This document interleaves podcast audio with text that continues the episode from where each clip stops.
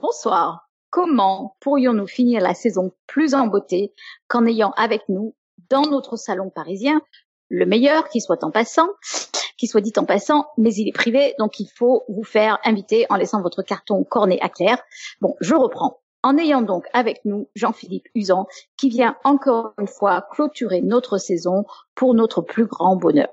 Cela fera, on l'espère, partie des constantes qui ne changeront jamais. Nous avons l'espoir fou, mais ô combien doux, de toujours avoir Jean-Philippe pour finir nos saisons. Nous sommes le mercredi 27 juin de l'an 2018. Vous êtes sur Podcast Science, émission 345 et bienvenue.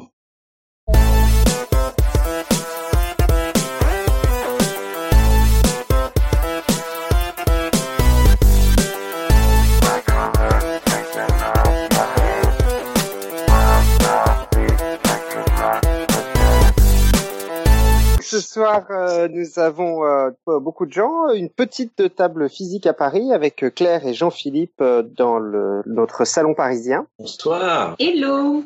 Eléa depuis Strasbourg. Salut tout le monde. Robin depuis Paris. Salut. Johan, donc moi-même depuis Baltimore. Tup depuis Barcelone. Salut. Et Irène depuis Bastia. Bonsoir tout le monde. Et donc je repasse la main à Irène pour le sommaire de l'émission. Oui, et qui va la passer très euh, rapidement à Eléa. Alors ce soir, ce soir au programme, une discussion avec Jean-Philippe Usan sur les constantes et leurs variations, puis euh, brièvement des annonces en vrac comme d'habitude, et surtout le quiz de l'été que vous attendez tous et euh, pour lequel vous aurez tout l'été pour pour réfléchir. Voilà. Eh bien, avant donc toute autre chose, on va démarrer la discussion avec Jean-Philippe. Et merci Jean-Philippe. Merci à vous pour l'invitation. C'est bien les, traditions. Mais quand même, je dois avouer que tout à l'heure dans le métro, j'ai eu un petit peu peur. Parce que euh, quand Robin nous a appris qu'il ne serait pas là, que nous serions que deux, je vous rappelle que euh, j'étais là il y a exactement deux mois et nous étions huit autour de la table. Et je me suis dit, suis-je en train d'observer une désintégration radio, radioactive euh, des participants de Podcast Science. Et là, le, donc ça, c'est possible, c'est une hypothèse qu'on peut pas exclure. Et je me suis dit, nous étions huit il y a deux mois, ce qui veut dire que le temps de demi-vie est exactement d'un mois. Et là, nous sommes plus que deux autour de la table. Et je me suis dit, l'année le mois prochain, lequel de nous deux, hein, de Claire ou de moi, qui va rester et que va-t-il se passer dans deux mois? Et donc là, j'étais un petit peu inquiet quand même, je dois dire.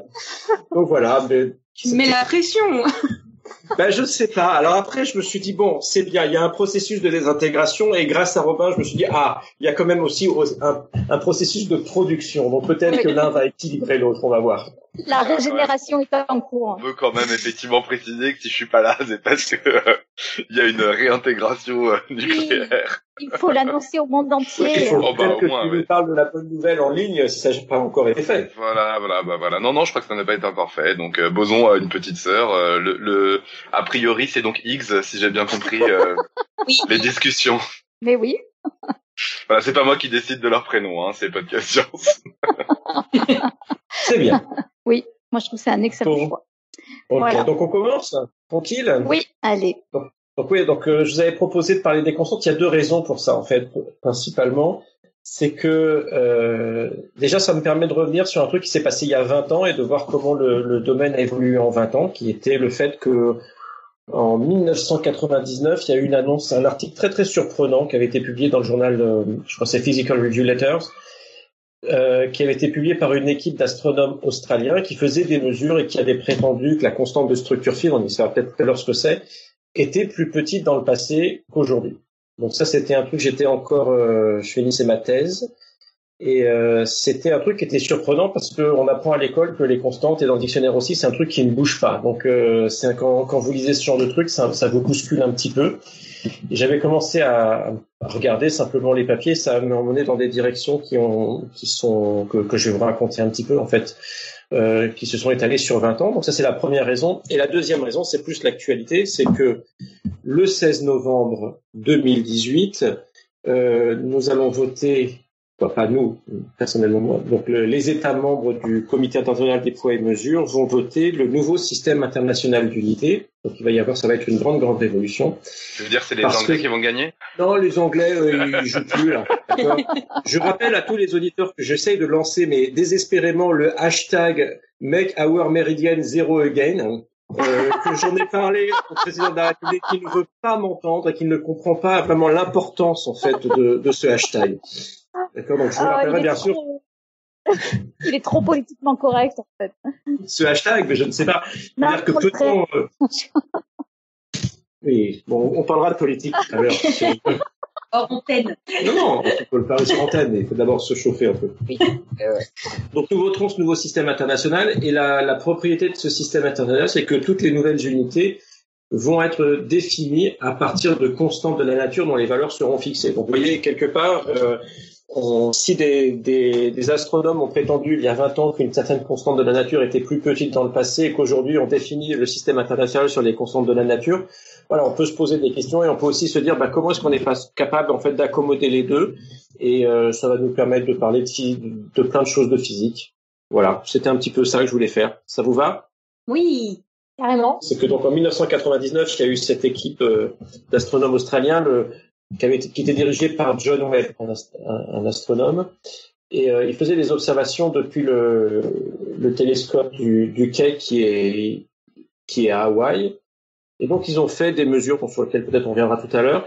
Et ils ont, ils ont publié un article disant la constante de structure fine est plus petite. Je crois que c'était d'un cent millième euh, il y a 5 milliards d'années. Donc voilà. Donc un truc qui ne devrait pas changer, d'après les lois de la nature, serait mesuré un cent millième plus petit euh, il y a 5 milliards d'années. Donc ça, ça, ça a créé tout un, voilà, toute une activité. Bien sûr, les théoriciens ont dit bah, c'est de l'astrophysique, euh, c'est sale et c'est faux. C'est une, c'est une façon de, de voir les choses. Et euh, il est clair que ça a lancé euh, pas mal de voies de recherche parce que les, d'un côté, les astrophysiciens ont dû se dire est-ce que cette, cette mesure euh, elle vaut quelque chose, quelle est sa qualité, qu'est-ce qu'on qu'est-ce qu'on peut en euh, est-ce qu'on peut établir vraiment un tel résultat? Et puis les théoriciens, ça leur a remis en fait euh, euh, la question de, la nature des constantes en fait. Et donc les, les théoriciens ont commencé à se dire mais finalement c'est quoi ces constantes? Est-ce qu'elles peuvent varier dans le temps? Alors c'était pas une question nouvelle parce que quand on regarde un petit peu la littérature, on se rend compte qu'il y avait un papier assez intéressant de, de Paul Dirac. Donc Paul Dirac qui est quand même un gars qui a eu le prix Nobel de physique, euh, il a prédit l'existence de l'antimatière et tout ça et tout ça, et euh, qui date de 1937, qu'il avait publié dans la revue Nature, où il euh, faisait l'hypothèse que la constante de gravitation diminuait dans le temps. Alors il avait plein d'arguments pour ça. il paraît que c'est un papier qu'il aurait écrit d'après mes informations, pendant sa nuit de noces. Donc je ne sais pas si ça, c'est ça à voir ou pas. Mais il y a des gens qui se hein. sont, pardon? J'espère que c'est pas vrai quand même. C'est une information que je tiens de quelqu'un qui a eu Paul Dirac comme professeur à l'université de Cambridge. Donc euh, voilà. Mais je n'ai pas la vérification euh, complètement sûre. C'est pour ça que j'utilise encore le un peu conditionnel. Et donc, euh, il, il s'était permis de penser qu'une constante de la nature changeait dans le temps et si on remonte dans, la, dans, voilà, dans, les textes, on se rend compte que régulièrement, il y avait des théoriciens qui se sont posé la question de savoir est-ce que ces quantités changent dans le temps ou pas. Donc, euh, ce que je vous propose, c'est qu'on reprenne un petit peu le cours des choses, c'est-à-dire que un peu comme je l'ai découvert, c'est-à-dire que quand j'ai découvert ce papier, j'étais un peu circonspect, je discutais avec plein de gens et je me suis rendu compte que personne n'avait un avis précis sur le sur le sujet. Alors j'avais commencé à faire une enquête et euh, la première chose que j'ai fait, ça c'est parce que j'ai appris ça à l'école, c'est que moi je vais voir dans le dictionnaire parce que en fait je pense que c'est le c'est le c'est le plus simple. Et euh, j'ai ramené la, la, la, définition du dictionnaire. La définition du dictionnaire est très claire. D'accord? Il y a marqué constante. Bon, sous, je vous dis pas tout ce qu'il y a sous constante, mais sous physique. Il y a marqué valeur numérique de certaines grandeurs permettant de caractériser un corps grandeur particulière dont la valeur est fixe, entre parenthèses, masse et charge de l'électron, constante de Planck, par exemple, et qui joue un rôle central dans les théories de la physique. Donc en fait, j'ai lu ça, je me suis dit, tiens, ouais, les choses ont l'air claires, et puis après j'ai regardé la définition et je me suis dit, mais cette définition, elle ne veut rien dire du tout, parce qu'elle ne dit rien du tout. Parce qu'on nous dit euh, valeur numérique de certaines grandeurs, donc je me suis dit, c'est quoi ces grandeurs, lesquelles? C'est certain. Ensuite, on nous donne des exemples et on met par exemple. Mais donc, est-ce qu'il y en a une liste infinie? Est-ce que la liste est finie? Qu'est-ce qu'il y a dans cette liste? Comment est-ce qu'on choisit euh, ce qu'on met dans la dans la dans cette liste? Est-ce qu'elles sont Il y a la masse de l'électron, la charge de l'électron, la constante de Planck. Est-ce qu'elles ont toutes la même importance, le même rôle et puis ensuite, on nous dit qu'il joue un rôle central dans les théories de la physique. Je me suis dit, alors c'est quoi ce rôle central? C'est-à-dire que là, pourtant, j'avais fait quand même de la physique théorique pendant un certain nombre d'années. C'est quoi ce rôle central? Et puis pour la question de la variation, on vous dit clairement, euh, est-ce qu'elles peuvent varier? Et le dictionnaire est tout à fait clair là-dessus, non. Du coup, tu, dans le dico, tu regardes un mot et puis au final, tu remets tous les autres mots en question. Bah, C'est-à-dire que tu prends un mot et tu te dis, c'est ça l'activité de recherche. C'est-à-dire mm. que on commence par donner sens à la question qu'on se pose. C'est est-ce que les constantes peuvent varier? Et, euh, et d'ailleurs, ça avait été. Donc moi, je me suis mis à travailler là-dessus. Et je vais vous expliquer pourquoi. C'est une question très intéressante. Mais au début, ça paraissait euh, une sorte d'oxymore. Quoi. Les constantes varient. Euh, euh, vos collègues rigolent jusqu'au moment où vous leur expliquez ce qu'il y a derrière. Et là, ils disent ah bon, d'accord, c'est ça que ça veut dire. Et la fois et, ça a été le sujet de ma première conférence de vulgarisation. Et je peux vous dire que ça a été difficile de faire comprendre aux gens en fait qu'on pouvait partir d'une phrase qui est qui semblait être un non-sens pour pouvoir lui donner sens et montrer que derrière il y a une véritable euh, question scientifique. Donc en fait, euh, voilà. Donc quand on dit cette définition, eh ben on est un peu dans la colle parce qu'on peut partir de nulle part. C'est-à-dire que euh, voilà, il n'y a rien à faire. Alors la question, c'est comment on fait? Et donc, euh, bah, finalement, je pense que le plus simple, c'est de faire comme les naturalistes. Donc, on prend des bouquins de physique et puis on regarde. Et vous savez, il y a un truc génial dans les bouquins de physique, c'est à la fin des livres, il y a les listes de constantes. Vous savez, à la fin avec toutes les valeurs numériques. Et quand vous prenez des, quand plein de livres, vous vous rendez compte qu'il n'y a pas les mêmes constantes dans ces livres-là. Euh, alors par exemple, si vous prenez un livre du XVIIIe siècle, il n'y a pas la constante de Planck, parce que la constante de Planck, elle est apparue en 1900, donc elle n'existe pas avant.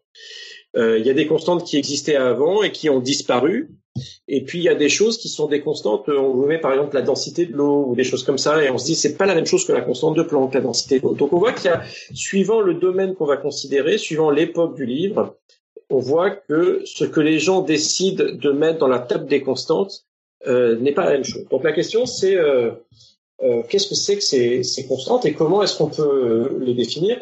Et là, bah, si on se repose un peu la question de ce que sont les théories physiques, on réalise que dans les théories physiques, il y a un moment, il va y avoir des, paramètres qu'on ne peut pas prédire par, les théories de la physique, et que euh, la seule chose qu'on puisse faire, c'est les supposer constants. C'est-à-dire que on va écrire, par exemple, la loi de la gravitation, comme le fait Newton, il va utiliser un nombre qui s'appelle G, et il va le supposer constant, et il n'a aucune raison de ne pas le supposer constant. C'est-à-dire que bien sûr, on peut, euh, peut faire une loi de la, gravitation dans laquelle G serait constant, mais si cette théorie est une bonne théorie de la nature, il est clair que euh, à, la, à, la, précision des expériences et sur les, la, sur les, les, échelles de temps où on a pu refaire ces expériences, eh bien la reproductibilité euh, des expériences fait que on doit considérer ce nombre comme constant. Sinon, on aurait dû être capable de formuler une équation d'évolution pour ce, paramètre. Donc ça, c'est la première chose. Donc ça veut dire qu'il y a toujours des nombres qui restent dans les théories de la physique. On ne sait pas ce qu'ils valent. Et donc, ces paramètres indéterminés, on ne peut que les supposer de constants, aussi bien d'un point de vue théorique que d'un point de vue pragmatique par rapport au fait que cette théorie-là a été euh, validée expérimentalement et donc il y a eu reproductibilité des expériences. Donc on voit si je peux me permettre parce que c'est la première constante à laquelle j'ai c'est la première constante à laquelle j'ai pensé euh, la gravitation en me disant qu'elle pouvait varier justement mhm. parce que la masse de la Terre peut varier parce que il peut y avoir un peu plus un peu moins euh, alors évidemment sur une échelle de temps euh, énorme mais euh, et, et enfin des trucs trop infimes, mais n'empêche que c'est pas exactement une constante dès, dès que tu peux perdre ou gagner un peu de matière. Voilà, donc tu as raison, tu as raison, mais en fait, on parle pas de la même constante de gravitation tous les deux. Toi, ah, tu parles du petit g, et moi, je parle ah, du grand g. Excuse-moi, excuse-moi, excuse-moi, j'ai pas fait la physique dans ma vie. C'est intéressant parce que ça va me permettre de donner un exemple, c'est-à-dire que à l'époque de, de, Galilée, quand on commence à faire la chute des corps, en fait, on a la gravité, on a l'accélération locale de la gravité, donc le petit g, et euh, on le mesure, on pense que c'est une constante. Les gens vont faire des expéditions, ils vont se rendre compte que c'est pas exactement le même en toutes les positions de la Terre, mais euh, on pourra expliquer cette constante petit g en termes de la constante de gravitation Newton, de la masse de la Terre, de la taille et de la forme de la Terre que bien plus tard. Donc on voit qu'il y a un moment où cette constante était une constante et ensuite on l'a expliquée. Ça veut dire qu'on a trouvé une théorie de la gravitation plus fondamentale et donc on l'a expliquée en fonction d'autres quantités. Et en particulier, le fait que petit g ne soit pas constante dans le temps ne serait pas un scandale, puisqu'on sait que ça va dépendre de, de la structure de la Terre et de la répartition de la masse de la, au niveau de, de, de, la matière qui compose la Terre, et que donc ça peut varier dans le temps, et donc cette, cette, euh, ce petit G-là ne peut pas être une constante. Donc en fait, on pourrait dire... vachement penser aux, axiomes, quoi. Pardon, j'arrête pas de te couper. Mais vas-y, vas-y. T'essayes, de trouver la, la, constante la plus constante. T'essayes de trouver, bah, les axiomes. T'essayes de trouver les trucs les plus généraux et les plus euh, qui disent le moins de trucs possible, quoi. Qui sont le moins des cas particuliers. D'une certaine manière. tout à fait. Alors nous, on va pas chercher les choses les, les plus euh, quoi, les axiomes les plus fondamentaux, mais on va, on est toujours en physique théorique, on est à la recherche de la théorie la plus fondamentale. Et à chaque fois qu'on a une théorie plus fondamentale, ça veut dire que les éléments qui apparaissaient dans d'autres théories vont pouvoir être expliqués en termes d'éléments plus fondamentaux. Par exemple, euh, à partir du moment où je découvre qu'il existe des quarks, je vais expliquer que les neutrons et les protons, ce sont des assemblages de quarks. Donc en principe, la masse du proton que je considérais euh, comme une constante fondamentale avant, eh bien je dois être capable en principe de la calculer en fonction de la masse des quarks et puis d'autres constantes fondamentales. Donc je suis capable de repousser l'explication. Donc en fait, ce qu'on va faire, c'est qu'on va appeler constante les paramètres qui sont indéterminés d'une théorie donnée. Ça veut dire que cette liste-là va pouvoir changer en fonction de notre connaissance de la nature et dès qu'on va formuler une théorie plus fondamentale, eh bien on devrait être capable d'expliquer euh, certaines constantes en fonction de nouvelles constantes qui vont apparaître dans la théorie. Donc on voit que ces nombres-là, ils signalent d'une part eh bien, la seule chose qu'une théorie ne peut pas expliquer, donc finalement, c'est notre degré d'ignorance. Ce qui est important, c'est qu'on puisse les mesurer en laboratoire, qu'on puisse mesurer la charge de l'électron, la masse de l'électron, la constante, la vitesse de la lumière, et ainsi de suite. Et la deuxième chose, c'est que potentiellement, on pourra les expliquer le jour où on sera capable de formuler une théorie plus fondamentale. Et donc, euh, ce qui veut dire que ces paramètres-là, il y a certains d'entre eux qui pourront être euh, des paramètres qui sont euh, qui vont changer dans le temps. Si, comme le petit g, ils dépendent de structures qui qui sont pas des structures fondamentales. Mais ça veut aussi dire que toutes les constantes de la nature n'ont pas le n'ont pas le même statut. Alors on peut s'amuser à faire une petite liste. Euh, donc dans l'exemple, il y avait qu'est-ce qu'il disait? Il disait la masse de l'électron, la charge de l'électron. Et donc déjà là, on voit qu'il y a des choses de, nature assez différentes. Par exemple, la, masse de l'électron, on voit très bien que c'est une constante qui caractérise euh, une, euh, une particule, donc un système physique bien déterminé. Ça, ça parle de l'électron et ça parle pas de euh, du proton, par exemple. Donc c'est la masse de cette particule que j'appelle l'électron. Euh, donc ça, c'est ce qu'on pourrait dire le niveau, je vais les appeler ABCD, donc le, le niveau A, par exemple. Alors il y a des constantes qui sont un tout petit peu plus fondamentales. Par exemple, la charge de l'électron, Certes, c'est la charge de la particule que j'appelle l'électron, mais c'est aussi la charge du proton, c'est aussi le quantum, quoi, le quanta de, de, charge, la charge élémentaire. Et donc, on voit que la charge de l'électron, elle, elle caractérise pas simplement un système, mais toute une, toute une, une classe de, de systèmes. Et donc, elle a un niveau d'universalité qui est un petit peu plus grand.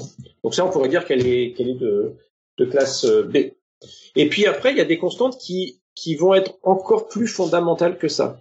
Par exemple, la vitesse de la lumière. Alors c'est vrai que pendant un certain temps, la vitesse de la lumière c'était considéré comme une caractéristique simplement de la lumière. À un moment où on a montré, ça, ça remonte à, à que la vitesse de la, lumière avait une vitesse finie. Et ensuite, on a commencé à mesurer la vitesse de la lumière.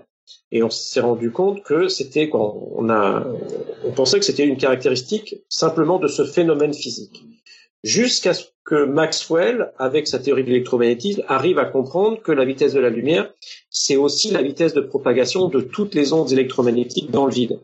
Donc dans ce cas-là, ça devient un petit peu de, la catégorie B, ça décrit toute une classe de phénomènes, tous les phénomènes électromagnétiques. Et puis ensuite, c'est l'étape avec la, la théorie de la relativité restreinte d'Einstein, il se rend compte que c'est une vitesse universelle et qui rentre dans tous les changements de référentiel, dans toute la cinématique. Et donc cette constante, elle est complètement transversale à toute la physique, puisqu'on ne peut plus ignorer la relativité restreinte. Et donc elle devient une constante universelle. D'ailleurs, on aurait pu s'étonner simplement du fait de dire que la vitesse de la lumière a une, certaine valeur qui est une constante, puisque vous savez qu'on ne peut définir une vitesse que par rapport à un référentiel. Et donc si on change de référentiel, si on est dans un train par rapport au quai, on doit mesurer une autre vitesse. Et en fait, c'est cette incohérence qui nous a fait comprendre quoi, qui a fait comprendre à Einstein, parce que nous on n'était pas nés, mais qui a fait comprendre à Einstein que cette que cette vitesse jouait un rôle qui était euh, beaucoup plus fondamental que simplement la vitesse de la lumière. Donc on voit que ces constantes, leur changement de statut va refléter le changement de statut de nos, le changement de compréhension que, que nous avons sur le monde, et en particulier des théories qu'on considère comme les théories les plus fondamentales. Alors l'autre point qu'on peut souligner à partir de, à partir de ça, c'est que vous avez vu, je vous ai dit la, la constante de la, la, vitesse de la lumière, elle devient une constante. On peut la considérer comme une constante universelle à partir du moment où on formule la relativité générale. Et en fait, on voit qu'elle, cette constante, elle va jouer un rôle très important parce que avant la relativité restreinte, pardon, je dis relativité générale, c'est une déformation professionnelle. Euh, avant la relativité restreinte, dans le cadre de la physique de Newton, on considérait qu'il y avait d'un côté l'espace et de l'autre côté le temps. Et maintenant, on doit parler d'un concept qui s'appelle l'espace-temps. Or, l'espace, quand on mesure les distances dans l'espace, c'est des mètres, et quand on mesure des temps, c'est des secondes. Et il est clair que les mètres et les secondes, c'est pas des quantités qui sont commensurables. Et si je veux créer quelque chose qui est un tout qui unifie l'espace et le temps, je dois pouvoir passer des espaces au temps. Et en fait, c'est le rôle que la vitesse de la lumière va faire. Elle va unifier, elle va permettre d'unifier les notions d'espace et de temps en une notion d'espace-temps. Donc en fait, on voit que quand une constante devient une constante fondamentale, elle peut jouer ce rôle de, de synthétiseur de nouveaux concepts. Ça, c'est le, le, premier, le premier rôle des constantes fondamentales. Et le deuxième, c'est de montrer en fait à partir de quel moment, eh bien, je vais atteindre le domaine, de validité des théories précédentes. Euh, donc de nouveau avec la vitesse de la lumière, je peux comparer n'importe quelle vitesse à la vitesse de la lumière tant que cette vitesse est petite devant la vitesse de la lumière, eh bien, je peux négliger les effets de, de, relativité. Et quand ce n'est plus le cas, je ne peux plus ignorer la relativité. Donc, on voit qu'elle nous signale le moment où de nouveaux phénomènes sont à prendre en compte. Donc ça, c'est vrai pour la constante, c'est vrai pour la constante de, de, la vitesse de la lumière, mais c'est aussi vrai pour euh, pour d'autres constantes. Par exemple, j'ai cité tout à l'heure la constante de Planck. Donc cette constante, elle n'existait pas avant euh, avant 1900. Elle a été euh, elle a été postulée par Max Planck euh, dans sa compréhension du corps noir en 1900. Et, peu à peu, on a compris euh, quel rôle elle jouait dans, avec l'émergence de la, de la mécanique quantique. Et on voit aussi qu'elle va exactement jouer le même rôle que la vitesse de la lumière. Avant, il y avait des notions de particules et d'ondes. Alors pour les particules, on parle d'énergie, on parle de, on parle de vitesse, alors que pour des ondes, on va parler de pulsation, on va parler de, de fréquence, de période. Et tout ça, c'est des, donc c'est des concepts qui sont incommensurables les uns avec les autres. Et ce qui va permettre d'unifier les, les, concepts qui décrivent les particules et les concepts qui décrivent les ondes, eh bien, ça va être la constante de Planck. Donc, elle va faire cette unification entre ces deux euh, concepts préexistants pour permettre d'émerger un nouveau concept qu'on va appeler le concept de fonction d'onde. Donc, en fait, on voit de nouveau que ces constantes fondamentales, elles jouent un rôle qui sont, euh, qui est un rôle de, de synthétiseur de, de concepts. Donc, c'est bon, vous me suivez jusqu'à là? C'est pas trop abscon ce que je raconte? Oui, non, on suit bien. Voilà. Donc ça, ça montre un petit peu que comprendre les constantes, ça nous permet de comprendre l'histoire de la physique et l'évolution des concepts en physique. Donc on a des, donc parmi les constantes fondamentales, on considère en général qu'il y en a trois, donc la vitesse de la lumière dont j'ai parlé tout à l'heure, la constante de Planck et la constante de gravitation. Mais c'est pas les seules constantes qui existent, il y a plein plein d'autres constantes. Mais en fait, pour faire la liste de constantes, il faut commencer par dire, par définir le cadre euh, théorique dans lequel on va travailler, parce que tant qu'on n'a pas défini ce cadre, on ne peut pas parler des constantes. Vous voyez, il y a pas, on peut pas séparer les constantes de la nature d'un cadre de physique euh, théorique bien donné. Donc la question, c'est aujourd'hui, si je voulais compter le nombre de constantes euh, dans la nature, il faut que je définisse ce cadre théorique. Donc quel est le cadre théorique qu'il faut pour décrire toute la nature aujourd'hui, d'après vous? Qu'est-ce que vous choisiriez? Bon, d'accord, ok. Alors, c'est ah, bonne question. alors là, c'est une bonne question, ouais. euh... bon, vous devez décrire, que vous devez décrire Vous devez décrire la matière et vous devez décrire la gravitation. Ouais. Ouais, bon. La, la, matière et la gravitation. Ouais, le, le, le temps, c'est important aussi. Alors le temps, ouais, bah, dans, dans, la gravitation, il y a, il y a l'espace et il y a le temps qui vont avec la gravitation. Donc euh, la théorie de la gravitation actuellement, c'est la, quoi, la, la, théorie qui décrit le mieux la, la gravitation c'est la théorie de la relativité générale. Et dans ce cas-là, en fait, la gravitation n'est qu'une manifestation des propriétés de l'espace-temps. Donc en fait, ça va aller ensemble. Donc on va décrire la gravitation par la, théorie de la relativité générale. Donc ça, ça fait un. Et puis ensuite, il y a tout le reste. il y a d'autres forces dans la nature. Il y a trois autres grands types de forces. Il y a les forces électromagnétiques, et puis il y a les forces nucléaires, les interactions faibles et fortes. Et ça, ça fait ces quatre interactions, ça représente toutes les interactions connues aujourd'hui.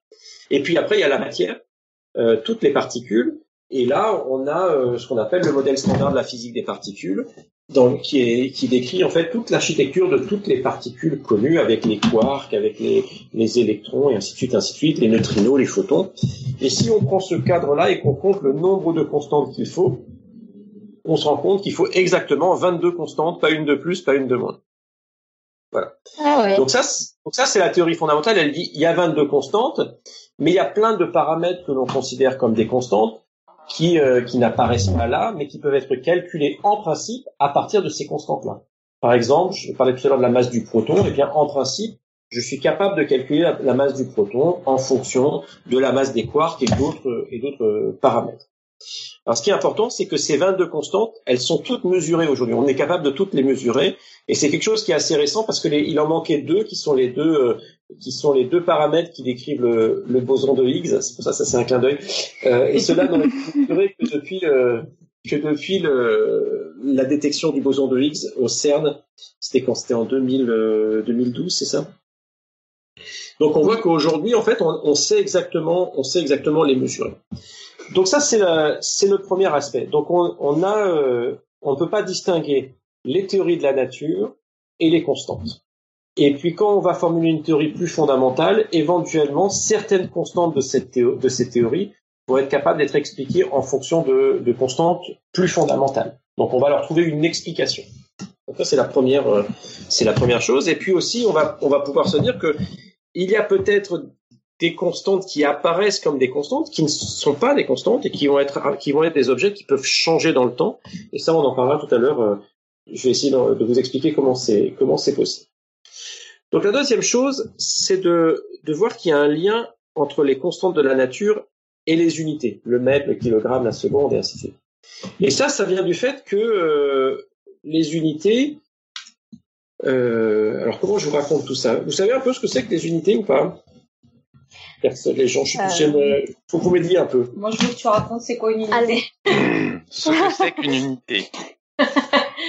ah, les maths. Parce que quand je parlais de la vitesse de la lumière, vous vous rendez bien compte que c'est une vitesse, donc elle est, elle est en, c'est 299 999, je sais plus quoi, mètres par seconde. Donc une grandeur qu'on prend comme référence.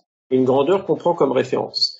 Et donc, si on va se poser la question pour revenir à, à, à ces astronomes, euh, à ces astronomes australiens, de si euh, une constante a changé dans le temps, comme c'est des mètres par seconde, il faut se poser la question euh, est-ce que le mètre, est-ce que la seconde eux-mêmes ne changent pas dans le temps? Est-ce que ces quantités sont bien définies? Donc, euh, il faut se poser la question des, des systèmes d'unités, et ça, c'est encore une histoire qui traverse complètement toute la physique depuis depuis l'Antiquité. Donc, on a voulu trouver des systèmes de référence pour pour comparer les objets.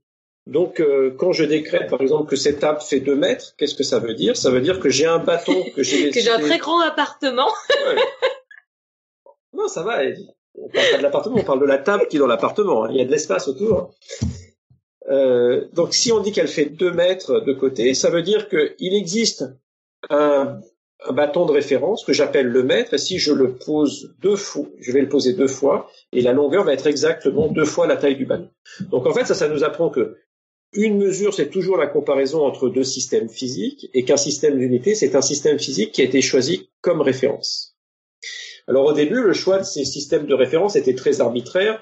Euh, bah voilà, on parlait de nos amis anglais, ils ont parlé du pouce, ils ont parlé du pied, ils ont parlé euh, de plein de choses. Donc on voit très bien qu'il y a une origine très anthropomorphique de, de, ces, de ces constantes. Et d'ailleurs, il y a un très très bel exemple de ça, c'est dans Astérix aux Jeux Olympiques. Ah oui. Hein, parce que donc là, je l'ai pris, le Astérix aux Jeux Olympiques, au moment où on, mais j'y vois rien du tout, au moment où on, euh, ils décrivent le stade, ils disent que le stade euh, mesure. Si tu veux, j'ai l'album, hein, je peux aller te sortir le truc au plus grand. c'est à l'album, tu peux nous le montrer, mais on nous donne la, la, la, la taille du stade en pied. Et puis, bien sûr, on se dit, mais c'est le pied de qui? Alors, bien sûr, on peut aller dans le stade aujourd'hui et mesurer, mesurer le, mesurer le stade en mètres. Et on nous apprend que le pied est le pied d'Héraclès et euh, et Uderzo euh, nous apprennent que dont on conclut que euh, le demi-dieu chaussait du 46. Ça veut dire quoi? Ça veut dire qu'il y avait un élément de la référence qui était le pied du demi-dieu. Voilà, on mesurait dans cette quantité-là un élément très anthropomorphique et aujourd'hui on a défini un élément qui s'appelle le mètre. Alors ce mètre, c'est quelque chose qui est quand même euh, très symbolique pour euh, pour nous parce que euh, son évolution, sa définition a vraiment été fixée au moment de la Révolution française.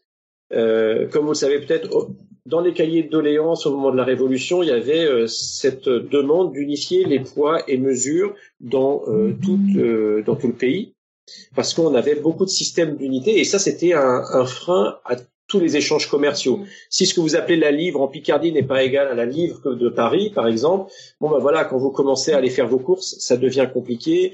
Il y avait la toise de telle région, la toise d'une autre région, et ainsi de suite. Donc euh, c'était un bazar pas possible. Et si vous vouliez unifier le, pays, euh, la, la, République, il fallait créer un système d'unité. Et donc le, l'Assemblée va demander à l'Académie des sciences de réfléchir à la question et euh, l'Académie des sciences va, euh, va réfléchir et va définir euh, le maître.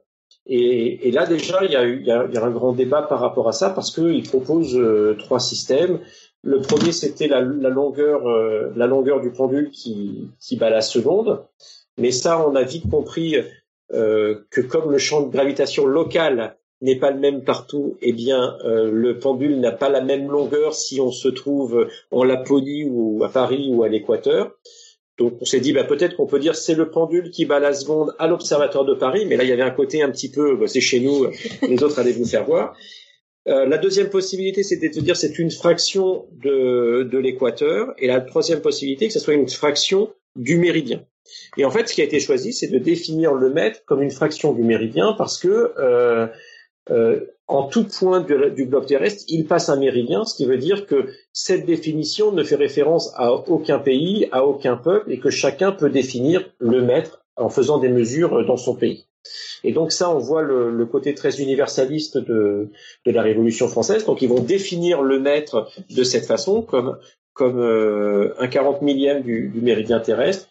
Et, euh, et ça, ce mètre que vous pouvez voir si vous voyez dans Paris, il y a, les mètres secondaires, les étalons secondaires en particulier, il y en a un devant le Sénat, et vous avez marqué à tous les temps, à tous les peuples. Donc vous êtes en train de définir un système qui dépasse euh, l'anthropomorphisme, qui dépasse une civilisation qui dépasse un pays, une région, et qui a un maître qu'on aimerait euh, complètement universel. Et ça va être le départ de, de la création du, du, système métrique avec tous les aléas qu'il va avoir, parce que il a fallu convaincre euh, euh déjà les gens d'utiliser ce, ce maître-là. On a défini le système métrique. Il a fallu convaincre d'autres pays euh, de l'utiliser. Il y a eu la convention du maître, je crois c'est en 1800, c'était quoi? C'est 1785, c'est mon non 1875. J'ai un trou, c'est pas très grave ça va me revenir, qui va se mettre en place. Et donc, on a un système d'unité universelle qui se met en place. Mais pour autant, on se dit, il y a des gens qui réalisent que c'est pas quelque chose de très satisfaisant. Et en particulier, euh, Maxwell. Maxwell, je crois que c'est en 1870, fait un exposé à la à l'association pour l'avancement des sciences euh, anglaises et il dit la chose suivante il dit ben, oui on a défini le, le mètre à partir du méridien de la Terre mais la taille et la masse de la Terre peuvent changer dans le temps parce que bah, si la température de la Terre euh, change, elle peut, elle peut se dilater ou se contracter. S'il y a des météorites qui tombent, elle va changer de masse et ainsi de suite. Donc, vous voyez très bien que c'est pas quelque chose qui va, qui va rester constant dans le temps. Donc, si je, euh, si je définis le, le, mètre par rapport à la taille de la Terre et que la, la, Terre en tant que système physique change dans le temps, eh bien, le mètre va changer dans le temps et donc euh, ce qui veut dire que les valeurs numériques des objets vont changer simplement parce que l'étalon n'est pas bien choisi. Et il dit, en fait, ce qu'il va falloir faire, c'est définir les unités à partir des objets les plus fondamentaux que la physique connaît. Et lui, à l'époque, il travaillait sur, euh, sur ce qu'il appelait les molécules, hein, ce qu'on appelle les atomes aujourd'hui, sur la théorie atomique. Il va dire, bah, en fait, on sait que les atomes, on peut les caractériser par leur masse et puis euh, qui vont avoir des, des longueurs d'onde euh, tout à fait spécifiques. Et il propose de définir les unités en termes des caractéristiques de, ces atomes. Donc ça, c'est en 1781. Et ça, c'est finalement ce qu'on fait aujourd'hui parce que euh, la seconde est, définie à partir d'une transition dans l'atome de, de, césium. Et puis le, maître va être défini indirectement à partir de seconde parce qu'on va fixer la valeur de la constante de, la, lumière. Donc en fait, la plupart des unités sont définies de façon atomique sauf le kilogramme qui reste en dehors de ça, qui est une masse de 1 kilogramme qui est sous une cloche à vide dans une armoire à sèvres. Donc ça, ça pose un problème. Donc Maxwell nous donne déjà, il dit, il faut définir les constants à partir des objets les plus fondamentaux que l'on a dans les théories de la physique. Et quelques années plus tard, je pense en 1880, il y a un, un, un savant irlandais qui s'appelle euh, George euh, Johnston Stoney, qui était euh, quelqu'un qui travaillait, il faisait, de l'électrolyse et il a été un des premiers à pouvoir mesurer la, valeur de la charge de l'électron. Il se dit, en fait, bah, on peut définir un système d'unité pas à partir d'objets physiques, mais à partir des constantes de la nature. Il connaissait la vitesse de la lumière, il connaissait la, la constante de gravitation et il avait mesuré la charge de l'électron. Il se rend compte qu'avec ces trois constantes, il peut définir un système d'unité en disant, eh bien, la vitesse de la lumière, c'est dans ce système d'unité telle valeur, la charge de la, constante de gravitation, c'est telle valeur dans ce système d'unité, et la charge de l'électron, c'est telle valeur dans ce système d'unité. Donc, en fait, en fixant la valeur des constantes, on peut construire les étalons d'unité qui font qu'elles ont les valeurs qu'on a décrétées, donc qu'on a écrit sur un morceau de papier. Et ça, c'est ce qui va être fait pour, pour le maître, puisqu'en 1983, il va y avoir un décret qui va fixer la valeur de la constante de la lumière. On va fixer sa valeur, et donc on aura une horloge qui définit la seconde, mais le mètre sera défini par le fait que la vitesse de la lumière a bien la valeur qui est écrite dans le décret. Donc au lieu d'avoir une approche dans laquelle on définit les, les, unités par des artefacts qui peuvent changer dans le temps et on mesure les constantes avec une certaine précision, on a changé de point de vue, on s'est dit on va fixer la valeur des constantes et on va réaliser avec une certaine précision les étalons qui, qui font que, les, que, ces constantes ont la bonne valeur. Est-ce que vous voyez bien le changement de, de raisonnement? Donc ça, ça a été fait. Ah oui. Et alors, et alors, pourquoi? Je, je vais peut-être enfin avoir la réponse à cette question. Pourquoi on n'a pas pris 300 000 et 299 000 Oui, tu as raison. Tu as raison. Pourquoi on n'a pas pris 300 000 Ça aurait simplifié les calculs? C'est parce qu'au moment où tu changes la définition de ton système d'unité, tu le fais en, tu veux avoir une continuité par rapport au mètre qui était défini avant. On avait le mètre avait été défini à partir euh, du pied nanana, de la toise et puis de la définition par rapport à l'équateur, à, la taille du méridien. Donc on avait une notion de ce qu'était le mètre. La seconde était euh, définie d'abord à partir euh, de la seconde astronomique, puis de la seconde atomique et ainsi de suite. Et avec ces définitions-là, on mesurait la, constante de la lumière. Elle avait une certaine valeur. Et si j'avais fixé une valeur qui était très différente, parce que 300 000 par rapport à 299 000, c'est quand même une, euh, grosse différence, une différence qui est supérieure à la taille des barres d'erreur. Et donc là, dans ce cas-là, il y aurait eu un, une sorte de, discontinuité dans la valeur du mètre qui fait que d'un point de vue strictement économique, ça aurait été euh, euh, catastrophique. Imagine que, je sais pas, je vends du fil de cuivre à tant d'euros le, le mètre, et j'attends le jour où on change la définition du mètre, et tout de suite euh, j'en ai beaucoup plus ou beaucoup moins. Donc tu vois, tu peux avoir une, une influence qui soit. D'accord, c'est juste un coup de peau que ça tombe sur 299 999, enfin que ça tombe voilà, si près que ça d'un, c'est un, c'est un coup de hasard. C'est un coup de hasard. Voilà. C'est un coup de hasard. Ça changeait, euh, trop, euh, ça changeait trop quand même, même si c'est pas grand chose. En fait, ça changeait trop en pratique. Voilà, en pratique, ça change. Donc, euh, si on avait pris que le, l'étalon qui, qui définit le mètre était deux fois plus grand, on aurait quelque chose qui, qui serait proche de 150 000. La, la, vitesse de la lumière vaudrait 150 000 mètres par seconde, et on aurait un mètre qui, soit, qui est deux, deux fois plus, plus long. Donc voilà. Donc c'est pour ça que ces valeurs-là, en fait, n'ont pas une grande signification. Donc ce qu'on voit ici, c'est qu'il y a une relation entre la valeur des constantes et les unités, et que tout ça semble un petit peu arbitraire. D'accord? Donc c'est un peu gênant parce que si on commence à se poser la question de savoir si des choses qui sont complètement arbitraires changent dans le temps, on a l'impression qu'on va tourner un petit peu, un petit peu en haut. Mais il y a une chose qui est arbitraire, c'est que si à partir de ces constantes on construit des nombres qui sont sans dimension, eh bien on va, pouvoir s'abstraire du, du euh, de l'unité. Par exemple, si je mesure la masse de l'électron, elle vaut un certain nombre de kilogrammes, et la masse du proton, un certain nombre de kilogrammes. Mais le rapport entre la masse du proton et la masse de l'électron, qui vaut 1800, elle ne dépend pas de la façon dont je définis le kilogramme. Parce que, comme je l'ai dit tout à l'heure, une mesure, c'est toujours la comparaison de systèmes physiques. Et donc là, on peut se poser la question de savoir est-ce que le rapport entre la masse de l'électron et la masse du proton peut changer dans le temps? D'accord? Et donc l'exemple que, je donnais, euh, j'aime que j'aime bien donner, je trouve qu'il est un peu, euh, il est très parlant. C'est euh, imaginez que que vous vous pesez un certain un certain jour, vous pesez, je sais pas, 70 kilos. Donc ça veut dire quoi? Ça veut dire qu'il y a cette, cet étalon qu'on appelle le kilo, il en faut 70 pour vous équilibrer sur la balance. Vous passez un bon week-end, nanana, et vous, le, le, dimanche soir, vous, le dimanche matin, vous vous pesez et là vous faites 75 kilos. Erreur ah, fatale. Jamais se peser le lundi matin. Voilà. Qu'est-ce que vous en déduisez? Qu'est-ce que vous en déduisez euh, J'ai passé un trop bon week-end. Je vais mettre ma balance à la poubelle. Alors moi, voilà, bah, tu peux dire ça parce que, le kilogramme a changé pendant le week-end. Exactement, c'est ce que déduit le physicien, c'est-à-dire que bon, en général, on va te dire oui, vous avez, voilà, vous avez, vous avez pris du poids. C'est génial, je n'ai pas grossi, c'est le kilogramme. le physicien va dire non, non, attention, la seule chose que nous mesurons, c'est que le rapport entre ma masse et la masse qui s'appelle le kilogramme a changé pendant le week-end. Mais vous ne pouvez pas prouver que c'est moi ou le kilogramme qui a changé. Donc c'est un peu de la même façon. On va pouvoir se poser la question de savoir si la masse du proton sur la masse de l'électron a toujours eu la même valeur euh, pendant l'histoire de, l'univers et en différentes positions dans, l'univers. Mais si on trouve qu'elle a changé, on ne pourra pas dire si c'est la masse de l'électron ou si c'est la masse du proton. On ne saura pas quel les deux a grossi pendant le week-end. Voilà, on ne pourra pas. Ah, ça m'arrange. Voilà. Donc en fait, une fois qu'on a qu'on a compris ça, on se rend compte que si on prend les 22 constantes qu'on avait, on peut en choisir trois arbitrairement pour définir un système d'unité, et tous les autres, ce sont des paramètres sans dimension, et donc eux, on peut se poser la question de savoir est-ce qu'ils ont toujours eu la même valeur?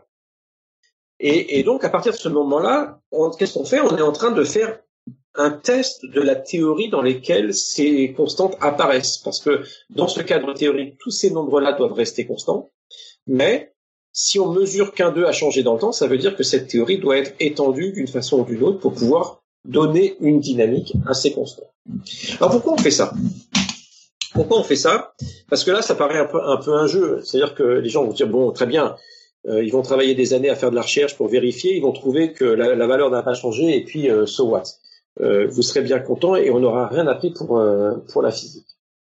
Et en fait, c'est pas tout à fait vrai, parce que il y a un rapport très euh, très intime entre tester les euh, le fait que les constantes de la nature. Donc maintenant, quand je vais dire les constantes de la nature, ça veut dire les paramètres sans dimension de la nature qui apparaissent dans la, théorie fondamentale. Donc pour coller au langage courant, c'est les rapports entre constantes. Voilà, c'est ça. Moi j'appelle ça les paramètres pour faire la différence des constantes. Euh, voilà. Mais c'est ceux qui n'ont pas d'unité, parce que ceux-là ne vont pas, leur, leur, valeur numérique ne va pas dépendre du choix du système d'unité. Donc ça, si ça bouge, c'est que euh, voilà, c'est que c'est qu'il y, a de la nouvelle physique, c'est qu'il y a de la nouvelle physique quelque part qu'il va falloir expliquer. Ça veut dire que le, que le système, les théories physiques actuelles euh, doivent être euh, doivent être modifiés enfin doivent être modifiés. N'était pas n'était pas exactement ne s'appliquait pas exactement à d'autres époques et que donc il y a une théorie plus globale qui devrait pouvoir euh, ça. expliquer le tout avec une euh, une évolution. C'est ça. Putain, si moi j'ai suivi normalement tout le monde est suivi. Voilà. Et si elle varie et, et ces théories en de façon réciproque hein, si, si tu si tu postules quoi si tu formules une théorie dans laquelle ces paramètres peuvent changer dans l'espace et dans le temps, il faudra que tu expliques pourquoi toi aujourd'hui en laboratoire tu les vois si peu variés. Donc il faudra que ta théorie s'accommode de ce fait expérimental. D'accord. Ouais, mais ça, ça, par exemple, euh, on peut imaginer que euh, dans des conditions comme le Big Bang, euh, c'est suffisamment différent pour que les, les, les, les, enfin que maintenant ça, ça bouge lentement, alors qu'il y a une époque où ça a bougé vite, tout ça. Enfin. Oui, tout à fait. Mais tu devras l'expliquer. Ouais, ouais. Ça veut dire qu'il faudra que tu aies un, un mécanisme de stabilisation. Alors juste comme ça, on peut, voilà, comme tu lances, comme tu lances la question, mais euh, par exemple la théorie des cordes, qui est supposée, quoi, une des théories candidates pour euh, une version quantique de la gravitation. Dans cette théorie-là, il y a beaucoup de constantes qui varient avec qui varient dans l'espace et dans le temps. Et donc dans cette théorie-là, il faut trouver un, un mécanisme de stabilisation et expliquer qu'elle ne varie presque pas. Donc toutes les contraintes qu'on va être capable de mettre, ça va être, ça va forcer cette théorie à euh, finalement euh, être suffisamment proche de la relativité générale pendant une partie de l'histoire de l'univers. Donc finalement, ça va te donner une, façon de contraindre toute déviation par rapport au cadre standard. Donc je sais plus où j'en étais là, mais c'est pas grave. Hein. Euh, ah oui, oui, oui. Donc je me suis dit pourquoi est-ce qu'on fait ça? Et alors le fait c'est qu'il y a un lien très euh, très intime entre le fait que les constantes ne changent pas, les valeurs des constantes ne changent pas dans l'espace et dans le temps, et un principe qui est au cœur de la théorie de la relativité générale. Donc, comme vous savez, hein, euh, c'est ma théorie euh, favorite. Et donc, au cœur de la relativité générale, il y a ce qu'on appelle le principe d'équivalence. Et ce principe d'équivalence, il remonte à, il remonte à l'expérience de, de Galilée, donc sur l'universalité de la, la, chute des corps. Et vous rappelez que si je laisse tomber deux objets de masse différente et de composition chimique différente dans le vide, alors ils vont tomber sous l'effet de la gravitation de la même façon. Donc ça, c'est ce qu'on appelle l'universalité de la chute libre.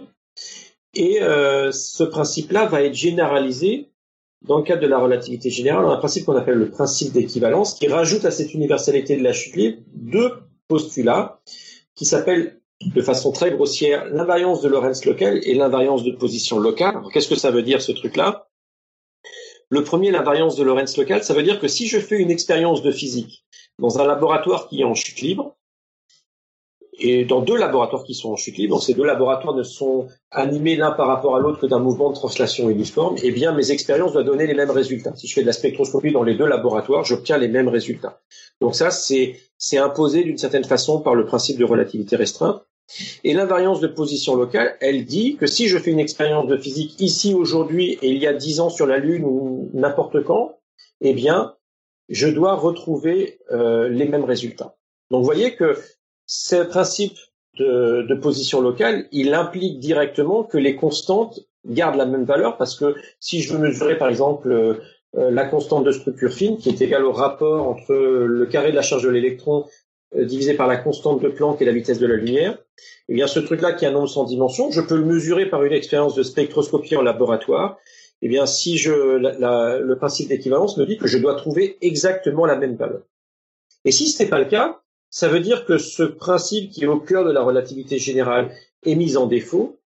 Et une conséquence de ce principe, c'est le fait qu'on peut géométriser la gravitation. C'est-à-dire qu'on va pouvoir transformer la gravitation en, euh, en une manifestation de la géométrie de l'espace-temps. Donc on voit que si ce principe est mis en défaut, alors ça nous donne une clé vers euh, finalement une théorie de la gravitation au-delà de la relativité générale. Euh, L'autre point, c'est qu'on va pouvoir montrer aussi que si les constantes varient, eh bien, dans l'espace et dans le temps, alors euh, l'universalité de la chute libre va être aussi violée. Et ça, on peut le voir de façon assez assez simple. C'est que quelque part, si je prends la masse d'un objet, eh bien sa masse, c'est constitué de deux choses. C'est la masse des objets qui le constituent. Donc je prends un objet composite. Sa masse, c'est la masse de ses constituants, plus l'énergie qui, est nécessaire pour les tenir ensemble. C'est ce qu'on appelle l'énergie de liaison. Et le fait que cette énergie liaison euh, agisse comme une masse, hein, ça vient de la fameuse, formule E égale mc2. Donc en fait, la masse d'un objet, ça va dépendre de, euh, par exemple, la masse d'un atome va dépendre de la masse de, des protons, de la masse des neutrons, et puis de l'énergie de liaison euh, électrostatique, par exemple, électromagnétique. ça, veut dire que, ça veut dire que théoriquement, tu casses un vase en morceaux, tu pèses les morceaux, et c'est pas le même, c'est pas le poids du vase. Exactement. Théoriquement. Exactement. Il faut, il y a le poids de la, voilà, la colle, la colle pèse. C'est de la folie, ça. Je savais pas. Je savais pas. Bah non, je savais pas. Tu sais, moi en physique, je suis vraiment branque, hein. Alors, EDF euh, e fait encore des centrales nucléaires. C'est un peu l'idée, si tu veux. Tu prends des gros noyaux, tu les casses en deux et tu récupères un peu d'énergie. Et comme l'énergie, c'est de la masse, tout ça, d'accord. Voilà. Et puis pareil, le soleil, c'est comme ça que c'est comme ça que le soleil brille, c'est-à-dire que tu prends deux protons, quand tu prends euh, oui, tu prends deux protons et tu vas faire des réactions euh, nucléaires et tu vas former euh, peu à peu du deutérium, de l'hélium et tout ça, et tu, tu vas produire de l'énergie en faisant ça. Bon, je me l'étais jamais formulé comme ça. Je le savais théoriquement, mais. voilà. J'avais fait le calcul une fois. Je crois que le Soleil transforme en, lumière et en chaleur l'équivalent d'une pyramide égyptienne par seconde. Je sais pas si... Ah oui, quand même. ah ouais. On se représente mieux comme ça tout de suite. Vous voyez, ça fait beaucoup. Donc ça c'est important. Il y a, il y a des choses qu'il faut absolument euh, des ordres de grandeur dans la vie qu'il faut avoir. Donc c'est ça, une pyramide, c'est à peu près le, la matière transformée en énergie par le soleil en une seconde. L'autre qui est très important, je trouve, c'est le, c'est plus pour les chimistes. C'est sont concernés d'un coup. sont concernés, mais c'est pour ça que je que, que je rappelle, c'est que euh, souvent la molle, on a du mal à savoir à quel point c'est beaucoup. Oui. Ben, la, la, la masse de la Terre, c'est une molle de chien. Avec un chien à peu près à 10 kilos, euh, c'est... ça c'est excellent. Voilà, c'est beaucoup plus clair. Donc je pense qu'il faut. faut je me le note. Une molle de la chien. masse de la Terre, c'est une molle de chien? je vais aller faire le calcul tout de suite. En gros, plus ou moins epsilon. Oui, oui, Donc, euh, donc en fait, oui. Donc l'énergie, c'est l'énergie, c'est de la masse. Donc, ce qui veut dire que l'énergie de liaison pèse, et donc la masse d'un corps euh, va dépendre de cette énergie de liaison, et en particulier, ça va faire qu'elle va dépendre de, de constantes telles que la constante de structure fine. Donc, imaginez maintenant qu'on prenne un noyau atomique comme ça qui se déplace dans l'espace. Il n'y a aucune force qui, agit sur lui. Normalement, son mouvement, euh, selon la, la mécanique euh, galiléenne, c'est simplement un mouvement rectiligne uniforme, donc à vitesse constante. Mais maintenant, si les constantes changent dans l'espace et dans le temps, la masse de cet objet change le long de sa trajectoire. Mais si la masse de cet objet change, ça veut dire en fait que ça va impliquer que sa vitesse va changer parce qu'il va perdre de la masse ou gagner de la masse et donc ça va l'accélérer ou le ralentir. Et donc il va y avoir ce qu'on appelle une accélération qui est anormale parce qu'on ne l'attend pas, donc une accélération anormale. Et cette accélération, elle va dépendre en fait de la nature de l'atome parce que la dépendance de la masse dans ces constantes n'est pas la même d'un atome à l'autre. Donc on va avoir une accélération anormale dépendante de la composition chimique des noyaux atomiques.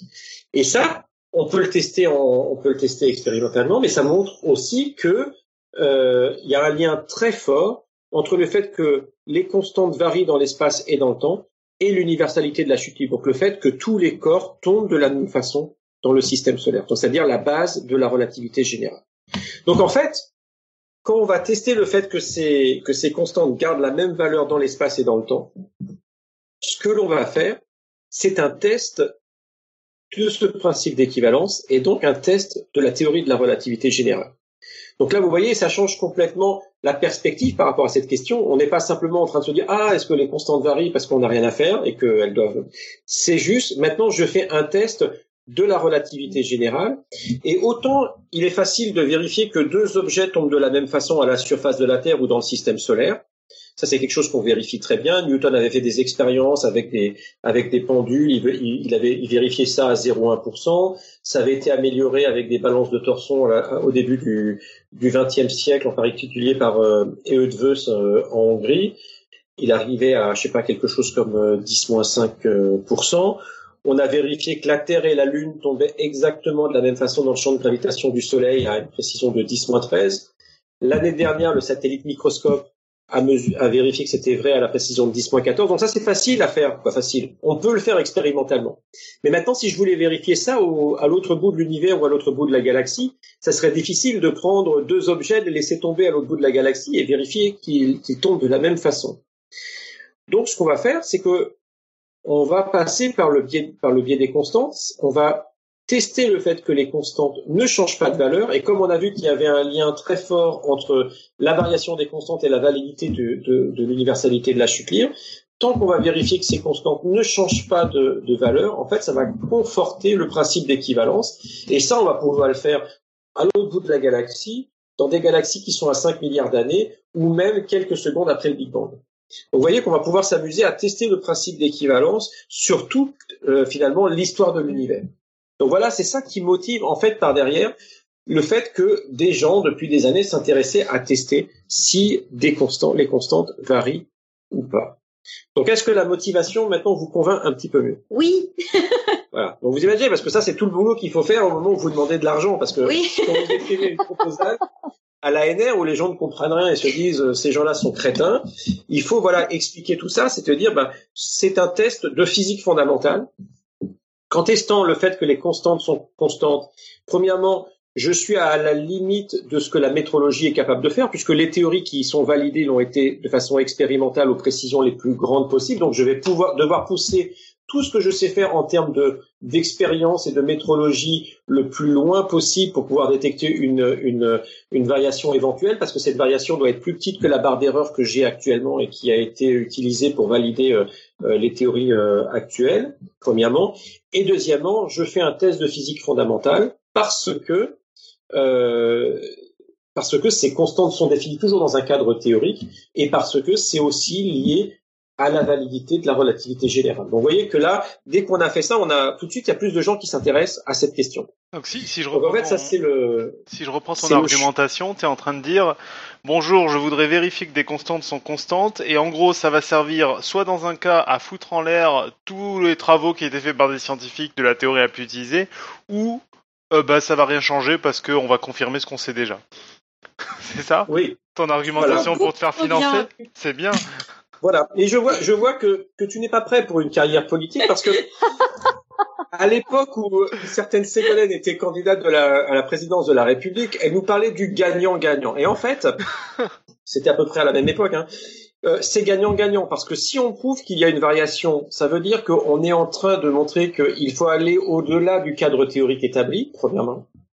Mais si on montre qu'il n'y a pas de variation, quelque part, on est en train d'étendre le domaine de validité des théories actuelles. Donc on apprend aussi sur ces théories, parce que c'est finalement aussi un, début de la physique expérimentale, c'est de quantifier le domaine de validité des théories que nous utilisons tous les jours.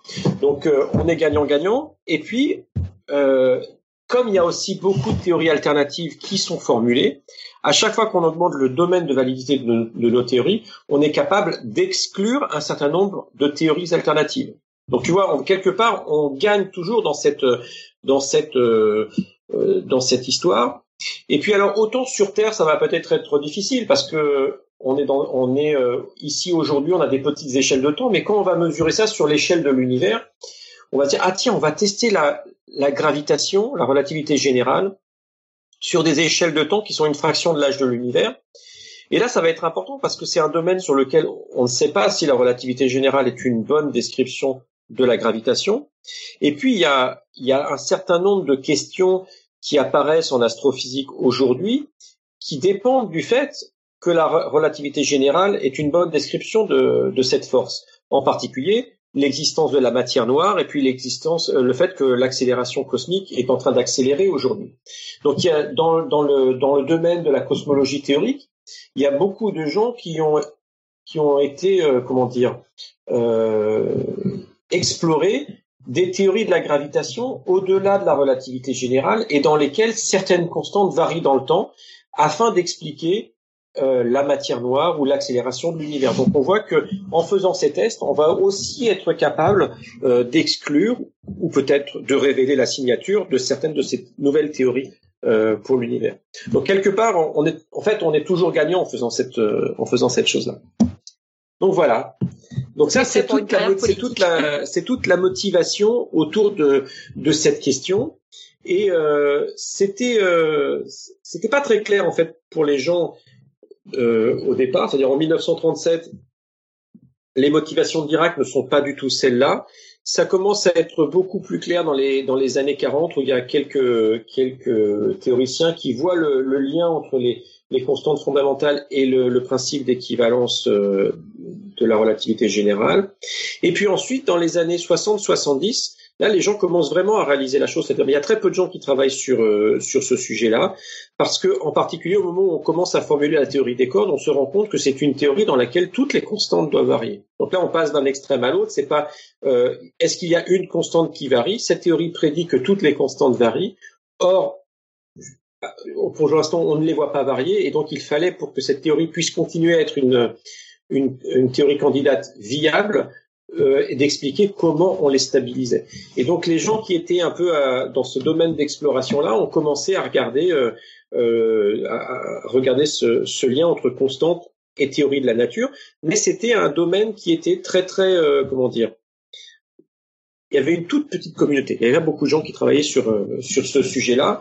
Et il y a eu ce papier en 1999 qui, lui, a eu une grande visibilité parce que pour la première fois, cela prétendait qu'une constante avait varié dans le temps. Donc voilà. Donc ça, c'était, c'était une des raisons. Et, euh, et donc beaucoup de gens se sont dit, peut-être qu'on a pour la première fois le signe d'une euh, d'une des limites de la relativité générale qui va nous aider à formuler une nouvelle théorie de la gravitation. Donc ça, c'est un petit peu le Graal pour beaucoup de gens en, physique théorique. Donc la question, c'est de savoir comment est-ce qu'on peut tester le fait que les constantes varient ou pas. Et puis, euh, comment est-ce qu'on s'y est pris euh, euh, jusqu'à présent? Donc là, il y a à peu près un siècle de, de, gens qui ont fait des expériences qui ont tout à fait explosé depuis, depuis une vingtaine d'années. Alors, je, je vais pas pouvoir tout vous raconter là parce qu'on y est encore demain matin si je vous fais toute la liste de toutes les façons de tester le fait que euh, les constantes de la nature restent constantes sur l'histoire de l'univers. On va en prendre une particulière qui est cette fameuse constante de structure fine.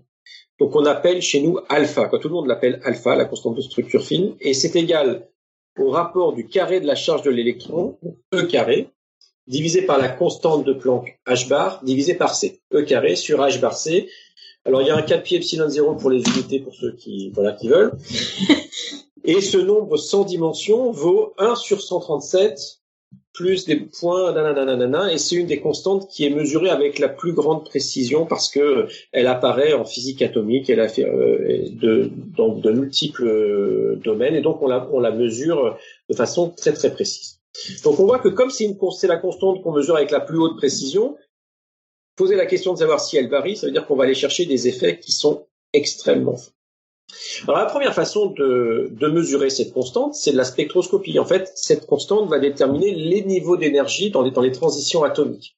Donc le fait qu'on ait un électron qui passe d'un niveau d'énergie à une autre en émettant un photon, la fréquence de ce photon est tout à fait déterminée et on a compris euh, depuis le, le, début du XXe siècle euh, comment calculer en, en particulier, enfin, surtout pour les atomes simples comme l'atome d'hydrogène, toutes les transitions. Et ce qu'on sait, c'est que ces transitions dépendent en particulier de la valeur de la constante de structure phi.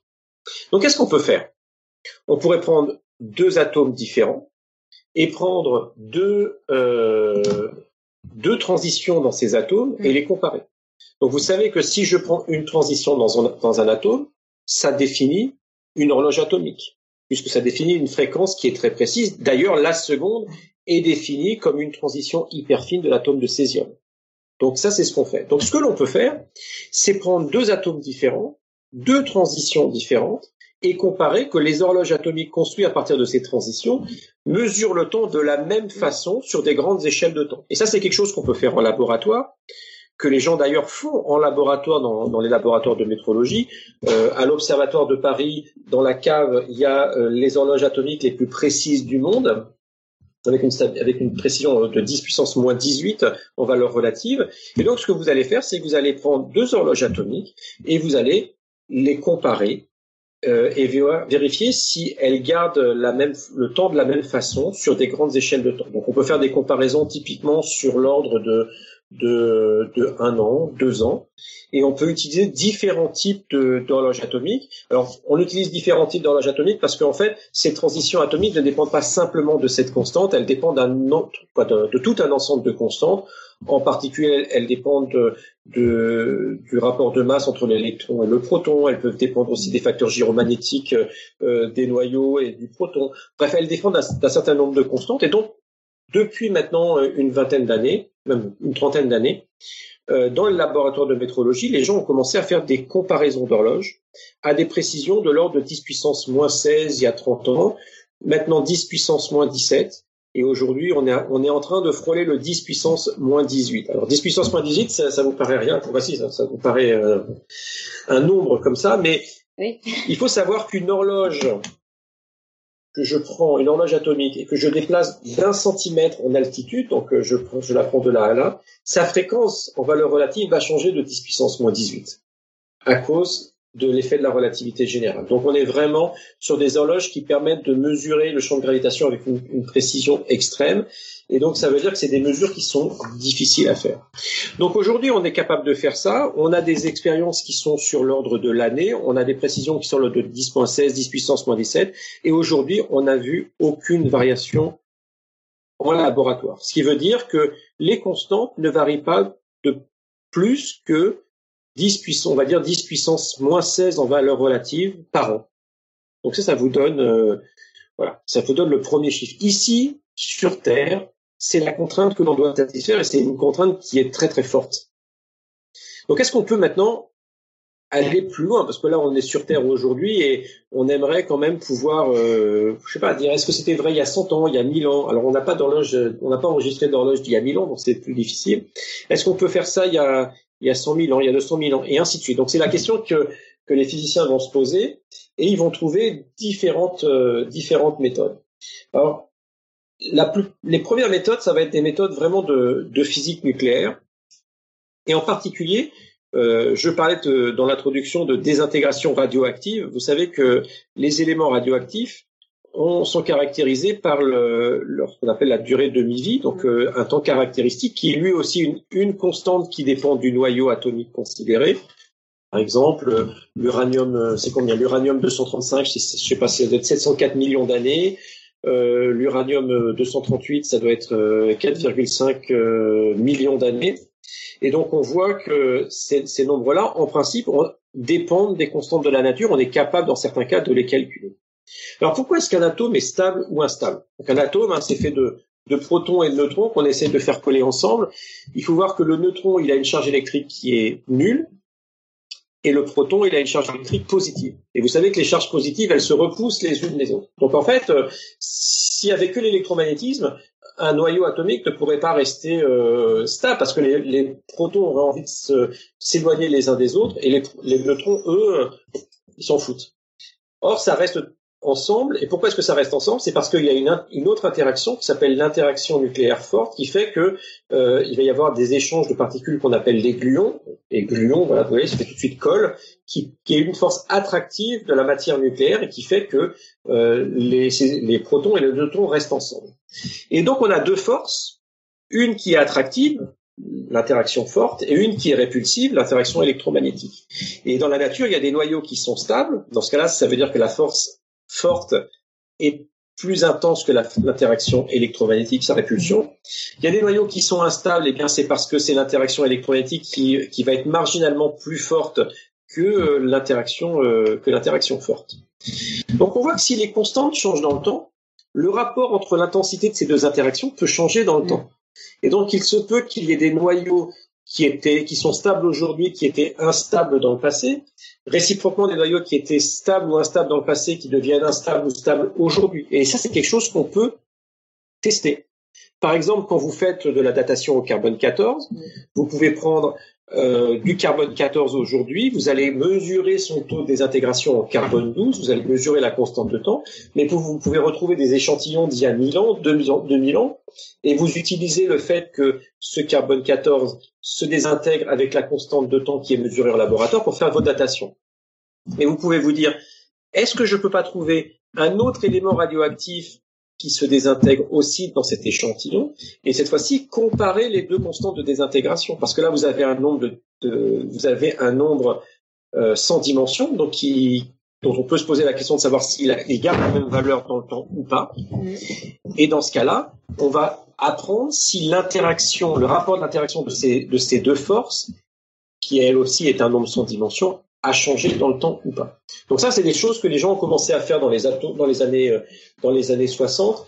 Un des premiers à avoir eu cette idée, c'était euh, Jim Peebles, qui est un, un, un, un, des grands cosmologistes euh, de la fin du XXe siècle. Et eux, ils utilisaient un atome qui, qui est l'atome de rhélium, qui se qui se désintègre en, en, osmium en émettant ben, un électron et puis un, un antineutrino.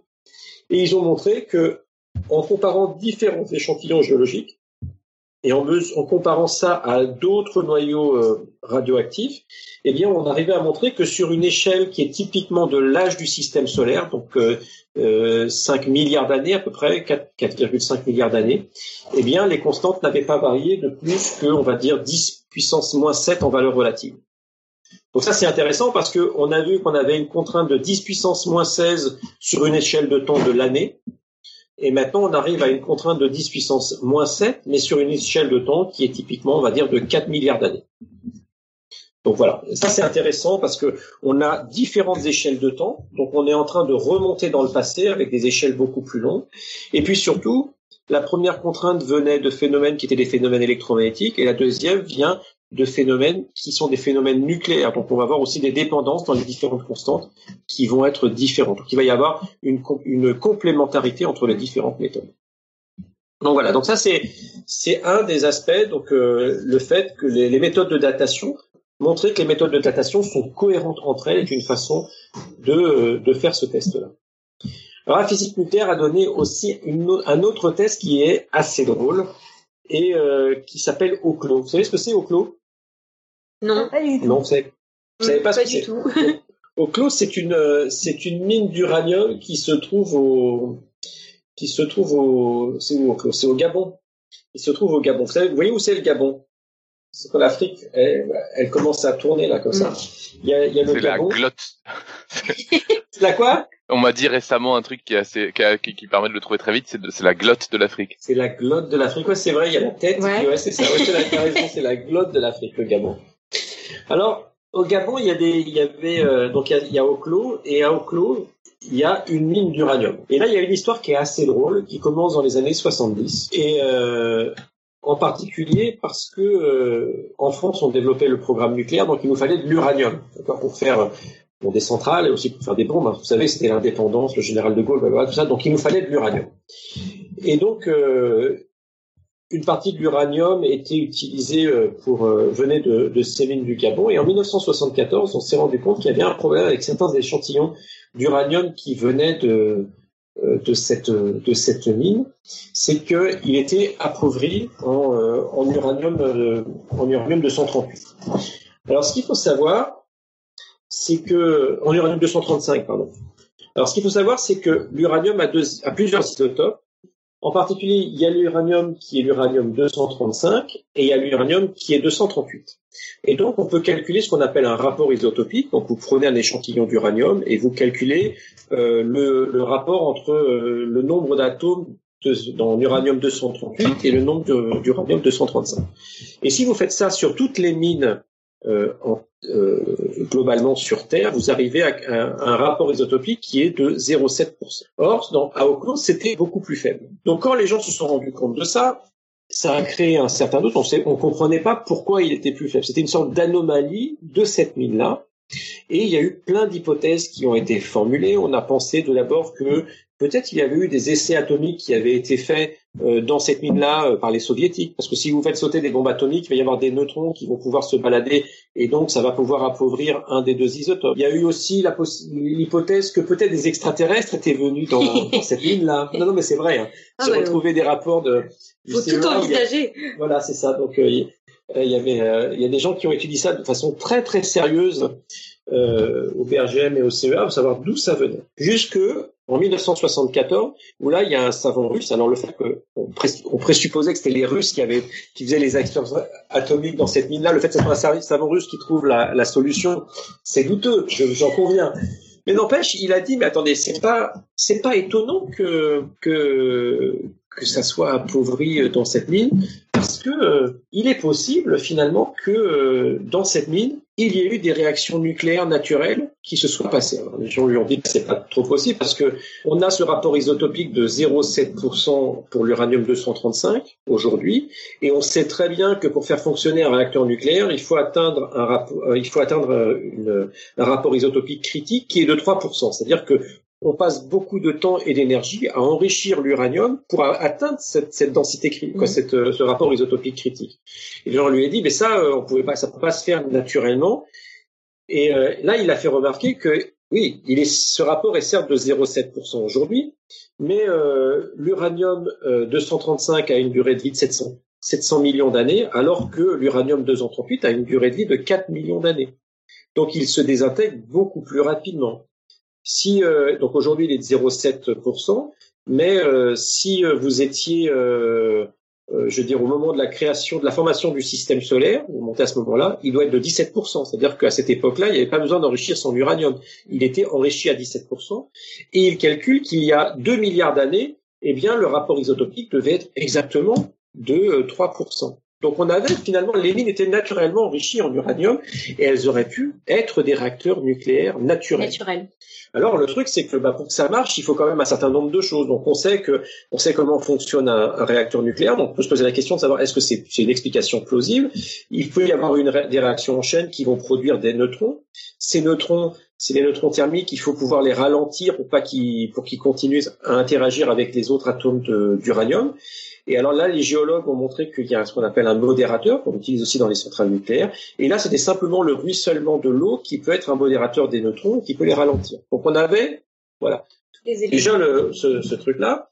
Il fallait pas que ces neutrons soient absorbés par des, des éléments chimiques euh, absorbants, et en particulier, c'est les, c'est les terres rares qui absorbent énormément les neutrons. Et donc là encore, les études géochimiques ont montré que c'était le cas. Il n'y avait pas tous ces éléments absorbants. Donc les neutrons qui étaient produits dans les réactions nucléaires pouvaient être, étaient encore disponibles pour faire cette réaction en chaîne. Et puis le deuxième truc, il fallait regarder la taille de la, de la mine. Il fallait que l'uranium soit dans une, une taille caractéristique qui soit plus grand que, que le, libre parcours moyen, pour qu'en fait on ait au moins une interaction euh, avant que les, neutrons sortent de la, chambre où il y avait cet uranium-là.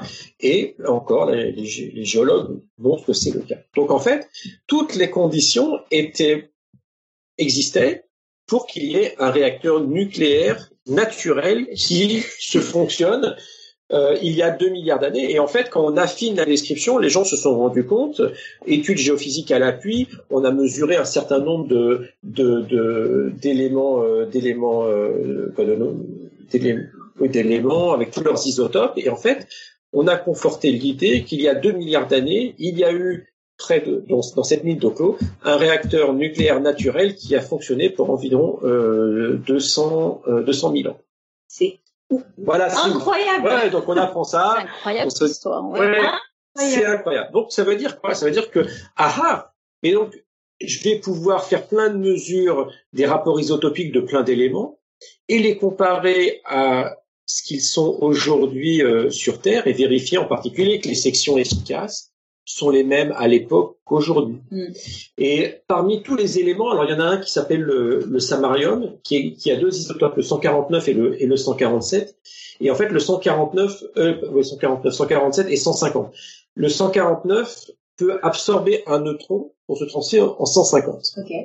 Et là, on voit que, de nouveau, dans cette mine-là, le rapport isotopique 149 sur 150 est extrêmement plus faible que dans les mines ordinaires. Ce qui veut dire que le samarium 149 a été exposé à un flux de neutrons thermiques. Donc on est capable de mesurer ce flux, Mhm. ce flux et on peut, euh, se, pose- se- à partir du rapport isotopique, se dire, mais il y a une section efficace entre le samarium 149 et le neutron, Mhm.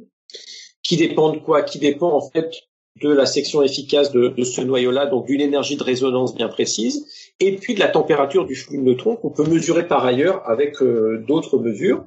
Et donc, on peut calculer, mesurer en fait la section efficace de cette réaction il y a 2 milliards d'années, et la comparer à ce qu'elle était en tête, à, euh, ce qu'elle était euh, aujourd'hui. Donc ça, on arrive à faire cette mesure, et on montre qu'avec une très très grande précision, cette, euh, cette section efficace n'a pas changé. C'est une section efficace résonante, donc il y a une énergie de résonance qui est bien précise. Et après, par la physique nucléaire, on peut, modéliser cette résonance, donc l'exprimer la valeur de l'énergie de résonance en fonction de la constante de structure fine et d'autres constantes, et mettre une contrainte sur les constantes de la nature. Et là, de nouveau, on arrive à quelque chose qui est de l'ordre de 10-7 sur une échelle de temps qui est 2 milliards d'années. Donc on voit que c'est tout à fait compatible avec les mesures qu'on avait sur le système solaire. Mais c'est beau quand même, parce que vous, quand même, vous ne saviez pas qu'il y avait eu un réacteur nucléaire Ah non, naturel moi, qui avait suis fonctionné au Gabon. C'est donc ça, incroyable. C'est une belle histoire. C'est une, très belle histoire parce que euh, ça montre que euh, bah là encore il y a, il y, a, il y a de la géophysique. Oui. Euh, il y a une mesure, il y a des mesures qui sont un petit peu surprenantes et qui ont excité euh, les gens, surtout dans le domaine secret défense.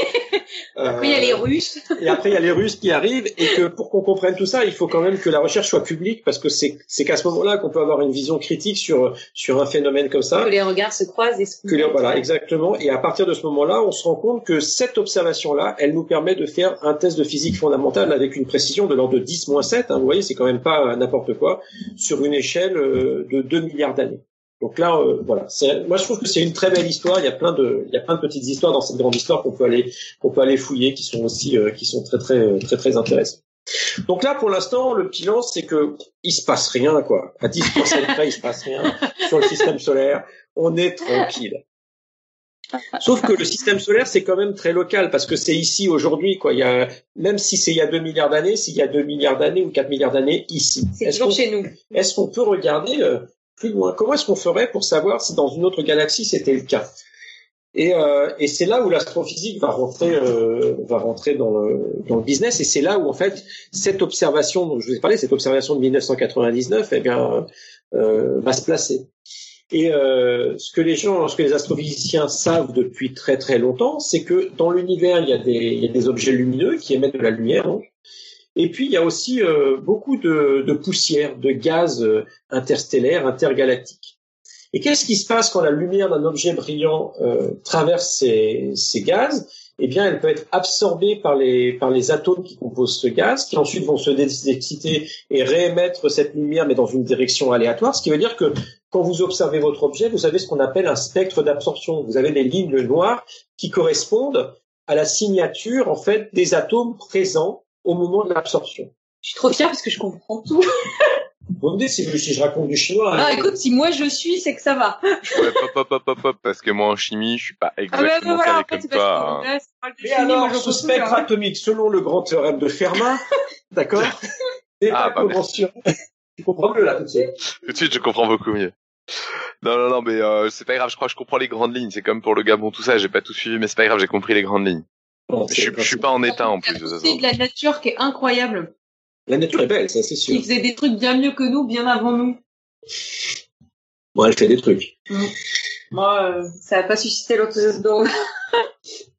Donc, qu'est-ce que ça veut dire, ces, ces spectres d'absorption? Ça veut dire que vous êtes capable de d'observer les, des spectres atomiques dans le passé, parce que ces spectres, en fait, ont été produits au moment où il y a eu l'interaction avec la lumière, donc dans ce nuage de, euh, de ce nuage euh, intergalactique. Donc, si le nuage est à 3 milliards d'années, euh, ça veut dire que c'est quelque chose qui a eu lieu il y a 3 milliards d'années à une, à une certaine distance. On le passé.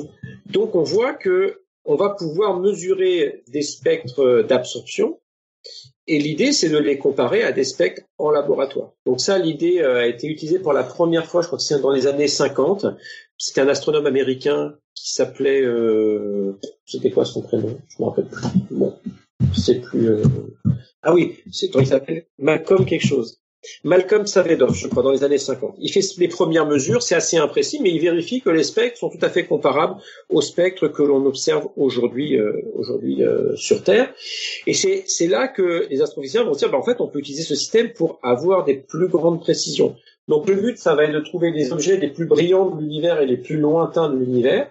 Et ça, ces, ces, ces objets-là, ce sont des quasars, donc des noyaux actifs de galaxies. Donc on va utiliser ces quasars donc, on s'en fout de ce que sont ces quasars, c'est juste que ce sont des sources très très lumineuses. Et ce qui nous intéresse, ce vont être les raies d'absorption qui vont être euh, qui vont être produites par le par le gaz intergalactique. Donc là, il faut il faut se rendre compte qu'il va y avoir quand même une petite euh, un, petit problème, c'est que je peux avoir une absorption donc une raie une, une raie d'absorption qui va se produire, mais entre le moment de l'absorption et la réception, l'univers se dilate, ce qui fait que toutes les longueurs d'onde sont décalées vers le rouge. Donc il va y avoir un problème parce que j'ai pas qu'une absorption, je vais avoir des absorptions par chaque nuage de gaz. Donc ma lumière, elle peut, elle peut traverser plusieurs nuages et la même raie d'absorption ne va pas être exactement localisée au même endroit parce qu'entre chaque absorption, l'univers s'est dilaté. Donc on sait que les, les spectres d'absorption changent dans le temps, mais ce qui est important, c'est que l'effet de la dilatation, de l'expansion de l'univers sur les spectres atomiques est complètement achromatique.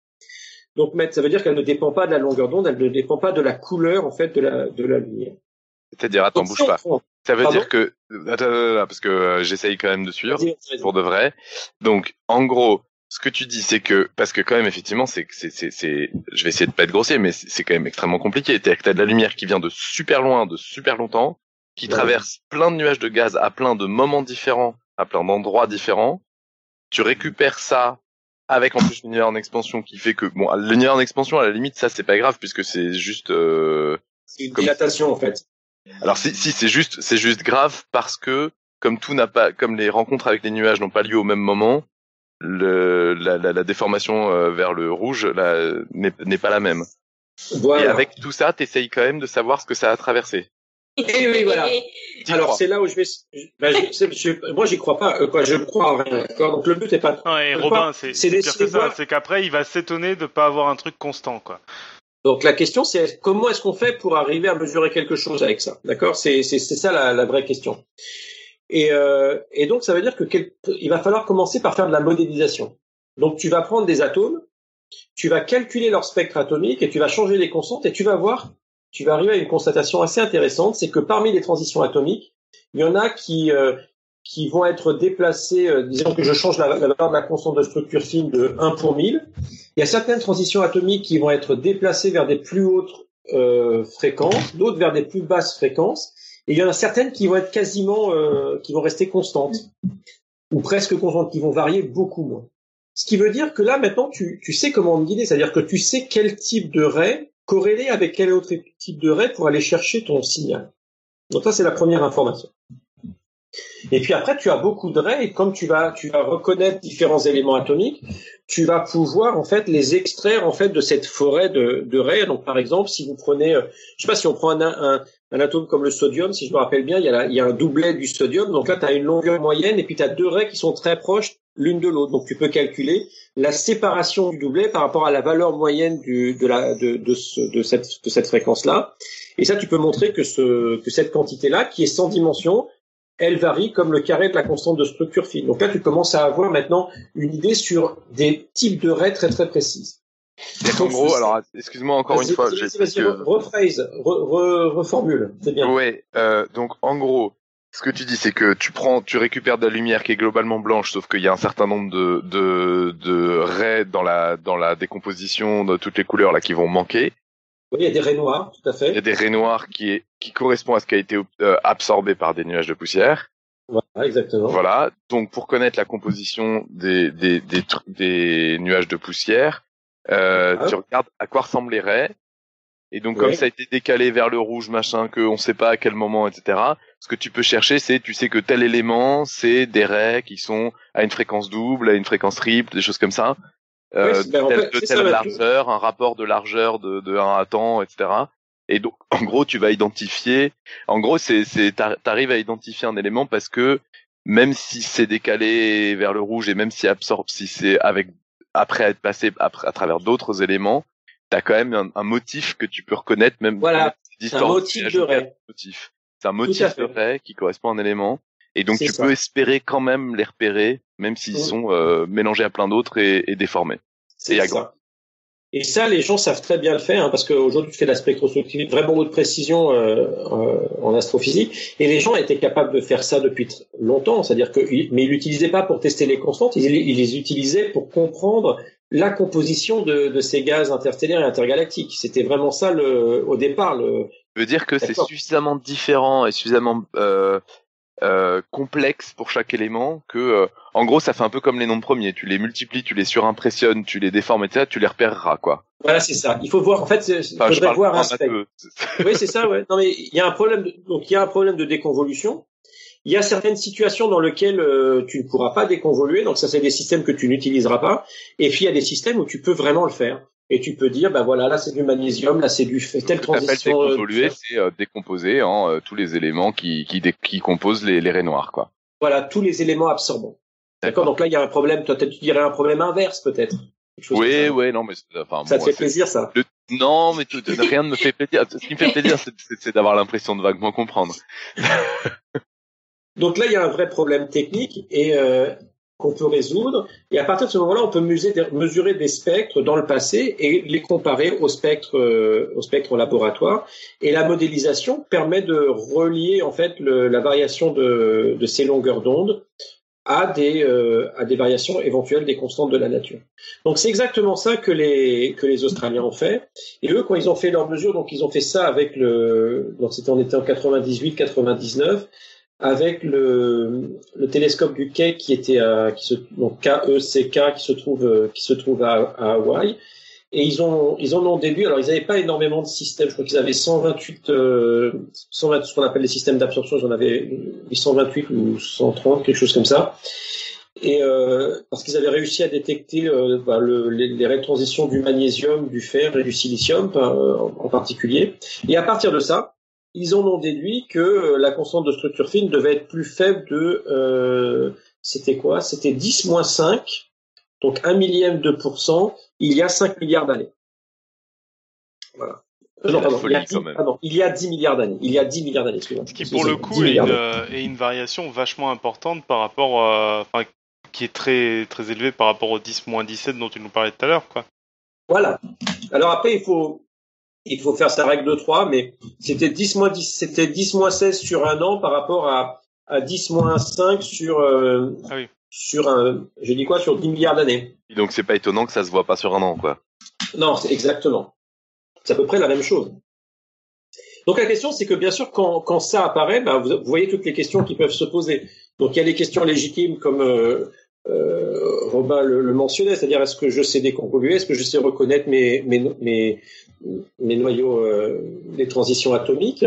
Après, il y a plein de problèmes de, physique, c'est que ces, atomes-là, ils sont pas bien tranquilles euh, au milieu de l'univers comme ça. Ils sont dans des, dans des gaz de poussière euh, qui ont une certaine température, donc il y a de l'agitation thermique. Donc ça veut dire qu'on a, de, on a de l'effet Doppler qui va un peu transformer les raies. Il donc dans les nuages, il peut y avoir des, des, des grands courants et donc euh, quand je mesure deux raies de deux noyaux différents, ils sont pas exactement à la même position. Ils peuvent, être- à des, des centaines ou des milliers de kilomètres parce que euh, ils sont ils sont très très loin de, de chez nous. Euh, et puis, euh, je sais pas si j'ai des champs magnétiques. Par exemple, on sait que les champs magnétiques influent sur les transitions atomiques. Donc, comment est-ce que je mesure le champ magnétique? Donc, en fait, les gens ont commencé à faire la liste de tous les effets systématiques qu'il faudrait contrôler pour valider euh, cette mesure. Il y avait aussi toutes les mesures expérimentales, c'est-à-dire que j'ai un spectrographe. C'est une mesure qui se fait sur plusieurs heures dans un télescope. Si la température dans la dans, dans le, au, au niveau du télescope change pendant la nuit, eh bien, je peux avoir des infimes dilatations de mon spectrographe qui fait que je vais avoir des distorsions de mon spectre qui pourraient euh, biaiser le, système. Bref, tout ça est passé au crime. Ça a pris environ, on va dire, dix ans de débat. Et puis, euh, en parallèle, il y a une équipe euh, qui, est, qui a été composée euh, de Patrick Peligeant de, de l'Institut d'astrophysique de, de Paris et de Adam Srianand qui est, qui est en Inde à, à Pune.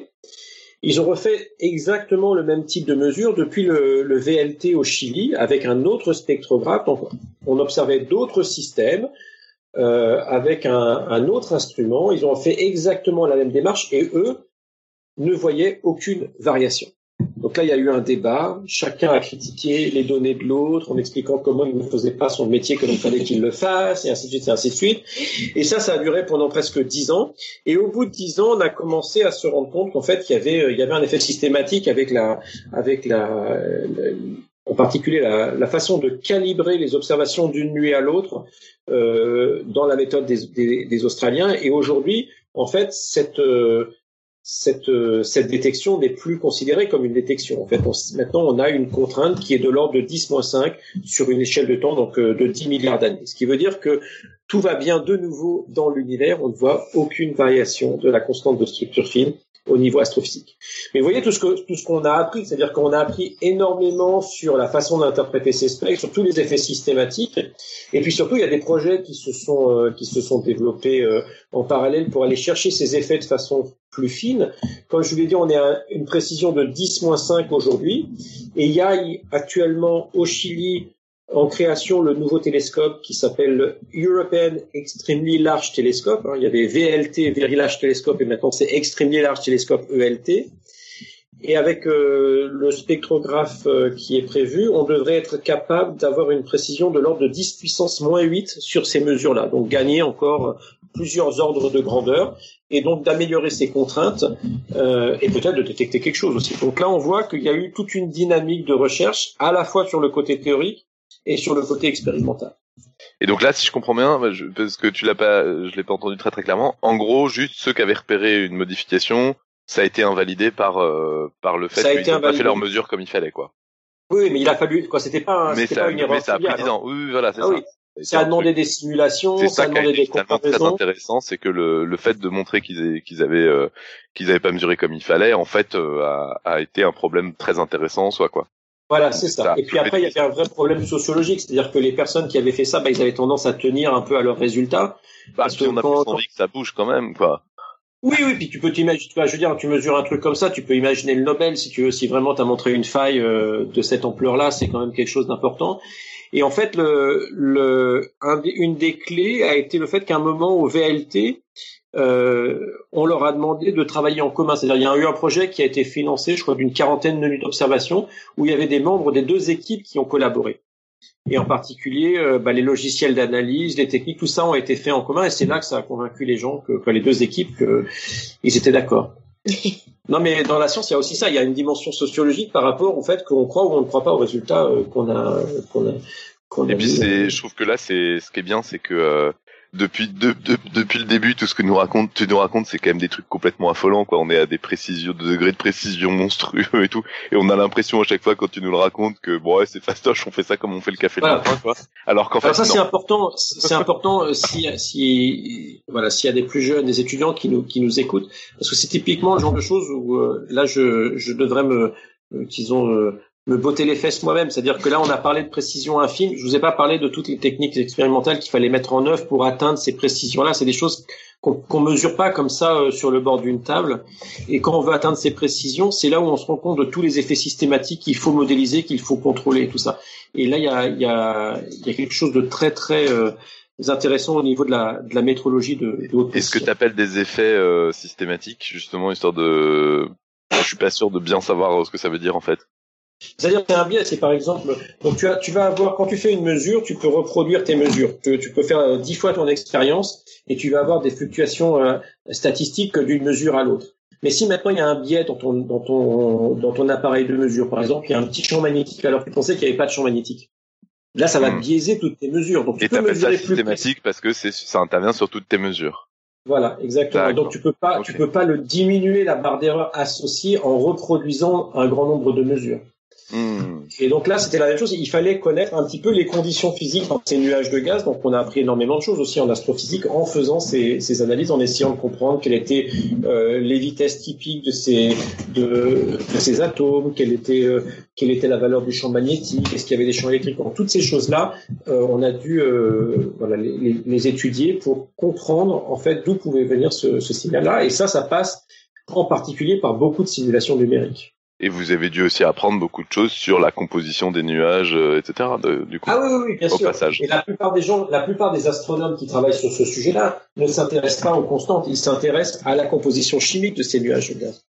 Parce qu'en en fait, tous ces nuages, la composition chimique de ces nuages de gaz permet de retracer aussi l'histoire stellaire de, de notre univers. Parce que vous savez que euh, combien 20 minutes après le après le Big Bang, une fois que la nucléosynthèse primordiale est finie, l'univers en gros est composé de, en masse de trois quarts d'hydrogène et de un quart d'hélium, et puis c'est tout. Il y a quelques petites traces, petites traces de deutérium, d'hélium 3, de bore et un, infime, infime, infime partie de carbone et d'oxygène, mais vraiment trop ridicule.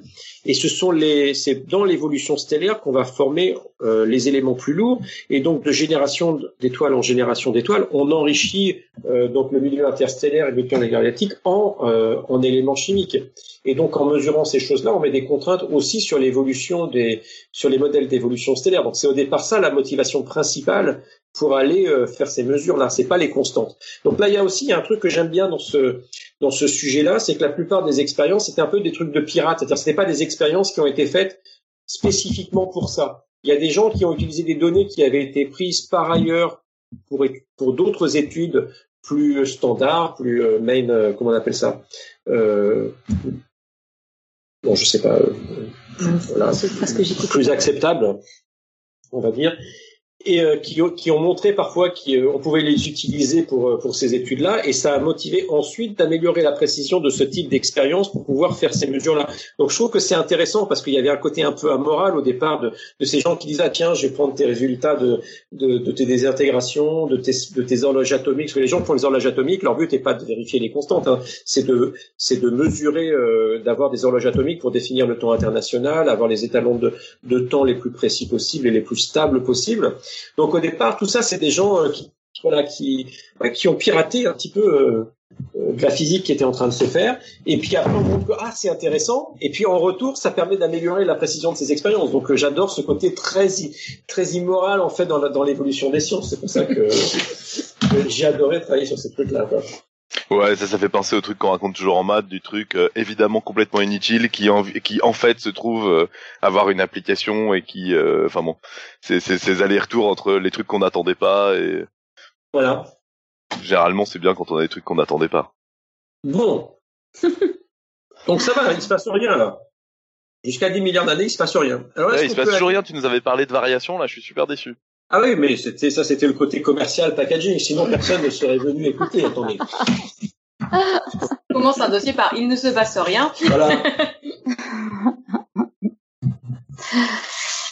Alors ensuite, donc on est à 10 milliards d'années. L'univers à quel âge? 13,7 environ milliards d'années. Donc il reste encore un petit peu de, on peut pousser un peu plus loin, on peut essayer d'aller grappiller. Et, euh, et là en fait, euh, il y a deux types d'observations qui ont permis vraiment de d'améliorer ces, de, ces, mesures-là sur les, en termes d'échelle de temps. C'est d'une part les, les anisotropies de température du fond diffus cosmologique qui a été émis, émis 380 000 ans après le, après le Big Bang. Et puis la nucléosynthèse primordiale qui, elle, se passe entre, euh, on va dire, euh, une seconde et 20 minutes après le, après le, après le Big Bang. Donc pour le prendre dans l'ordre, le le plus simple, c'est passer dans la, c'est commencer par la nucléosynthèse primordiale. Vous savez que l'univers se dilate, si bien que quand vous remontez dans le passé, l'univers, la matière dans l'univers est beaucoup plus dense, beaucoup plus chaude. Et donc, quelles que soient les structures, si ce sont des structures composites, il y a toujours un moment où elles ne peuvent plus exister, elles vont être cassées. Donc, si vous prenez les noyaux atomiques, il y a un moment où l'énergie des photons dans l'univers est tellement grand que les noyaux sont détruits. Ils ne pouvaient pas exister. Donc, en gros, 0,1 seconde après le Big Bang, on ne pouvait pas avoir de noyaux euh, de carbone, de deutérium ou quoi que ce soit, parce qu'ils auraient été auto, directement photodissociés. Donc on a simplement euh, un plasma qui est constitué de neutrons libres, de protons. Euh, Qu'est-ce qu'il y a d'autre? Il y a des électrons, et puis il y a euh, les photons, et puis peut-être des neutrinos, et puis il y a les antiparticules de tous ces trucs-là. Et puis c'est tout. Et si on essaie de faire un noyau atomique en faisant une réaction nucléaire, et eh ben tout de suite il est cassé. Donc ça, c'est un truc que les gens ont commencé à étudier dans les années fin des années 40, parce que c'était un problème pour la cosmologie, parce qu'il fallait comprendre d'où venait la matière qui nous compose.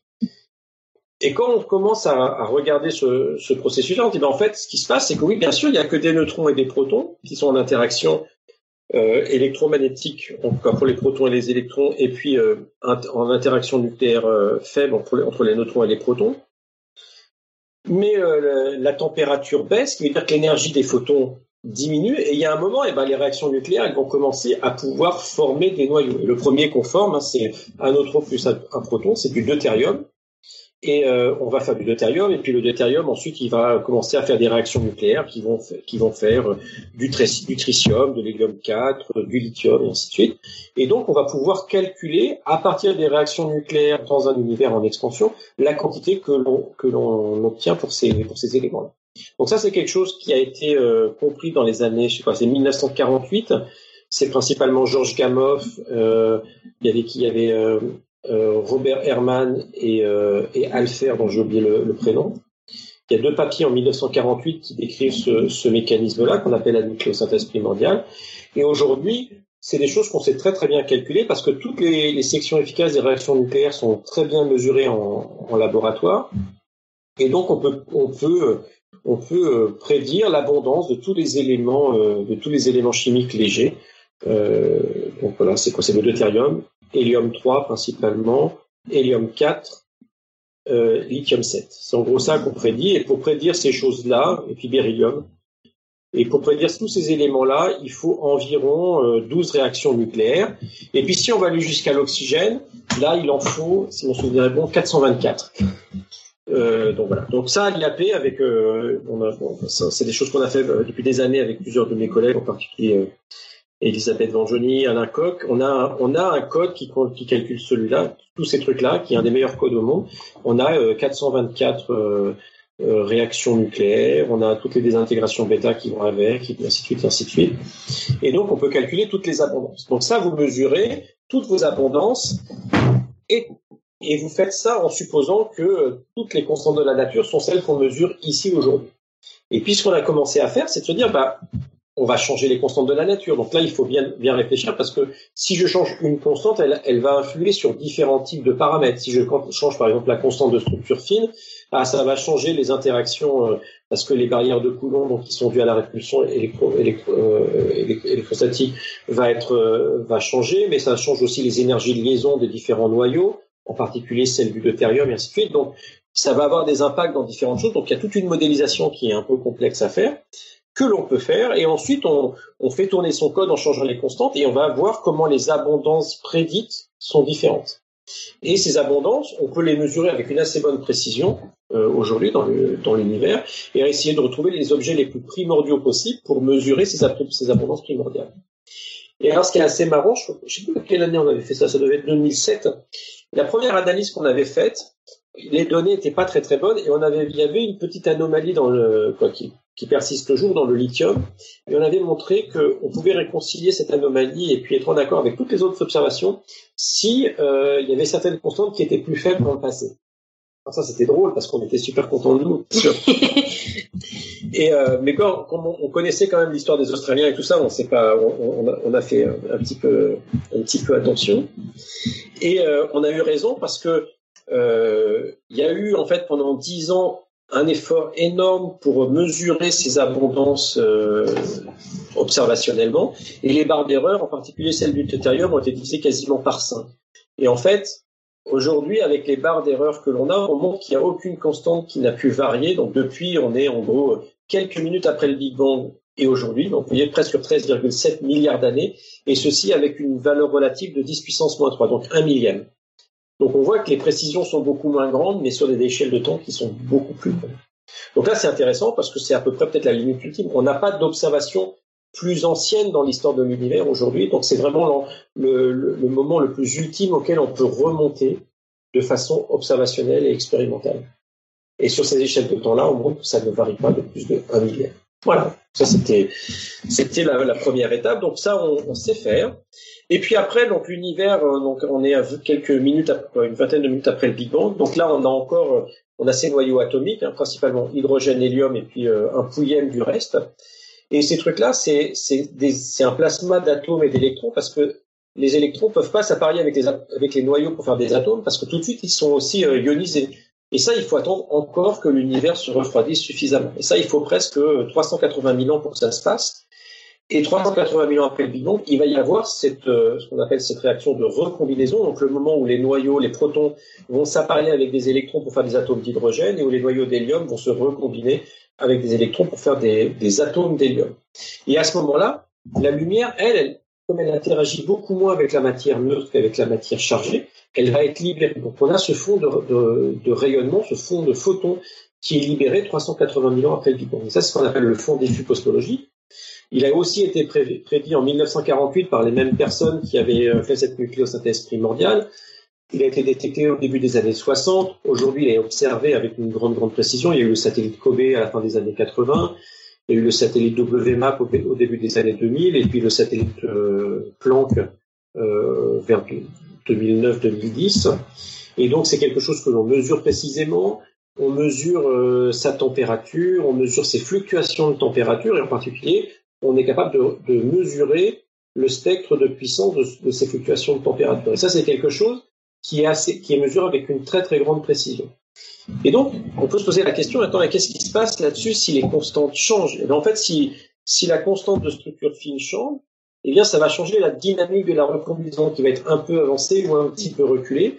Et ça fait que finalement, si je regarde une certaine échelle angulaire, bah, si je la rapproche à cette surface en fait où la recombinaison se passe de moi ou si je la, retarde, bah, ça va ça va distordre toutes les échelles angulaires. Donc en fait, on va pouvoir contraindre une variation de la constante de structure fine à partir de, euh, de l'étude de la recombinaison et de son impact sur euh, les anisotropies de température du fond diffus cosmologique. Et ça, c'est quelque chose qu'on a fait avec euh, avec la collaboration Planck, il y a, je sais pas, il y a, il y a 5 ans, 6 ans, et la, contrainte à laquelle on arrive, c'est que la constante structurelle ne peut pas varier de plus que 10-3 de nouveau, et là, de, donc entre 380 000 ans après le Big Bang et aujourd'hui. Donc voilà, c'est tout à fait cohérent. C'est impressionnant. Ouais, ouais c'est impressionnant. donc après, pour chacune de ces, de, pour chacune de ces contraintes, hein, vous pouvez imaginer toute la quantité de physique qu'il peut y avoir, Mm. parce que ce qu'il faut faire à chaque fois, c'est modéliser tous les phé- phénomènes physiques que vous connaissez en changeant les constantes de façon tout à fait cohérente. Et donc ça, maintenant, il y a plein de gens qui font ça et qui réanalysent en fait les, les observations en disant, bah, comme on sait faire ça, en plus des paramètres que l'on mesurait avant, on va rajouter ces constantes et à chaque fois, on va mesurer les constantes dans les systèmes physiques que l'on étudie et on vérifie que, à une certaine précision, ils sont compatibles avec ceux que l'on mesure aujourd'hui au laboratoire. C'est énorme comme. Voilà. Donc, certes, ils n'ont pas varié, d'accord Ils n'ont pas varié. Mais vous vous rendez compte, en fait, donc ça, c'est, vous voyez, entre 1999 et aujourd'hui, on a quasiment 20 ans. Et en 20 ans, on voit que, premièrement, on a réussi à convaincre plein de gens, dans toute une communauté, à la fois de, d'expérimentateurs, d'observateurs et de théoriciens, que la question n'était pas absurde. Et ça, c'est la chose. Et les politiques, moi je sais pas comment vous faites pour aller convaincre les bureaucrates de vous donner des crédits pour aller étudier tout ça quand même. Ouais, on ment, quoi. On leur dit qu'on va faire autre chose. non, mais après, c'est un effet boule de neige, si tu veux. C'est-à-dire qu'à partir du moment où tu commences à avoir des gens qui, qui font des expériences de métrologie sur ces questions-là, Ouais. ils ont besoin pour, pour euh, interpréter leurs contraintes de, de théoriciens et de modélisation. Et comme il y a déjà beaucoup d'argent qui ont été mis en particulier dans, dans ces expériences d'horloge atomique pour la mesure du temps et pour le- la définition du système international d'unité, c'est assez facile en fait de, de leur pirater euh, ces choses-là. Donc dans leur groupe, il y a toujours une ou deux personnes qui sont heureuses de passer un peu de temps pour faire ce genre de choses, parce qu'ils se disent tiens, on fait aussi de la physique fondamentale et pas simplement de la métrologie.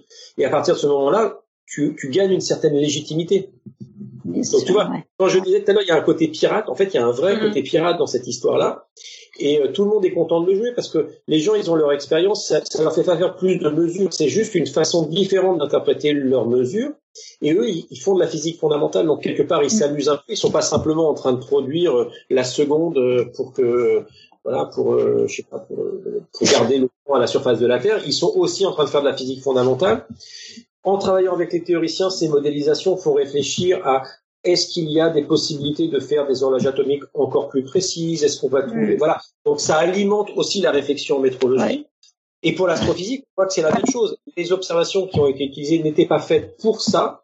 On a utilisé des observations qui existaient. Et puis ensuite, dans un deuxième temps, les gens ont commencé à mettre ça dans les programmes de recherche et ça a obligé les astrophysiciens à améliorer la précision de leurs observations et la maîtrise en fait de ce qu'ils mesuraient. Donc tout le monde y a gagné, Ouais. si tu veux. Ouais. Mais c'est vrai que Ouais, ça a pris 20 ans. C'est-à-dire les premiers, euh, les premières de- demandes de financement sur le sujet, bien sûr, les trucs étaient refusés. Et voilà, de fil en aiguille, de conférences, du fait qu'il y ait une communauté qui se crée autour de ces questions-là, a fait que euh, finalement aujourd'hui tu peux faire des demandes sur ce genre de sur ce genre de questions. Il n'y a pas beaucoup de gens qui travaillent sur ça dans, dans le monde, mais tu vois qu'il y a quand même une dynamique et que ça a permis d'améliorer. Je pense qu'en 10 ans, on a dû améliorer de un ordre de grandeur ou deux ordres de grandeur toutes les contraintes sur, sur tous les systèmes. Mhm, mhm. Euh, donc c'est vraiment quelque chose d'important. Et aujourd'hui, on a vraiment cette conclusion que sur 13,7 milliards d'années, il n'y a aucun signe du fait que euh, une constante varie. Ouais, ouais. Et ça, c'est important parce que ça, comme je le disais tout à l'heure, ça, ça, ça donne encore plus de crédit à la théorie de la relativité générale. Et, euh, Ouais. et Et, euh, aujourd'hui, Est-ce euh, que c'est pas un, une- un gros caillou dans la chaussure de la théorie des cordes? Bah si, c'est un gros caillou de la théorie des cordes et de toutes les théories euh, qui, euh, qui font intervenir des nouveaux degrés de liberté, parce que dans la plupart de ces théories, les constantes varient. Donc, dans ces théories-là, la question à, laquelle tu dois répondre, c'est pas pourquoi est-ce que les constantes varient, c'est pourquoi est-ce que les, les constantes euh, ne varient pas d'une certaine façon. Parce que eux, ils doivent trouver un mécanisme pour que les constantes ne varient pas. Donc, ils ont commencé à introduire euh, des mécanismes qu'on appelle de stabilisation, pour faire que les constantes se stabilisent dans la, à la valeur qu'elles ont aujourd'hui de façon très très rapide, c'est-à-dire bien avant euh, les 0,1 seconde, une, quoi, une seconde euh, euh, où on commence la nucléosynthèse et où on commence à avoir des, des observations, des signatures observationnelles. Donc ça met une contrainte sur toutes ces théories. Et donc là aussi c'est intéressant, ça veut dire que tu, tu, comme tu as amélioré la précision et les contraintes, d'un point de vue théorique, tu ne peux plus faire n'importe quoi. Voilà, donc ça c'est J'aime beaucoup le bien avant une seconde. bien Bien avant, avant une seconde. bien avant une seconde. Oui, oui, tu sais. dans ce business-là, les gens comptent parfois en 10 puissance moins 30 secondes. Ils oh là là, c'est incroyable, incroyable. ces temps-là n'ont pas de, de, vraie signification physique. Hein. C'est, ouais.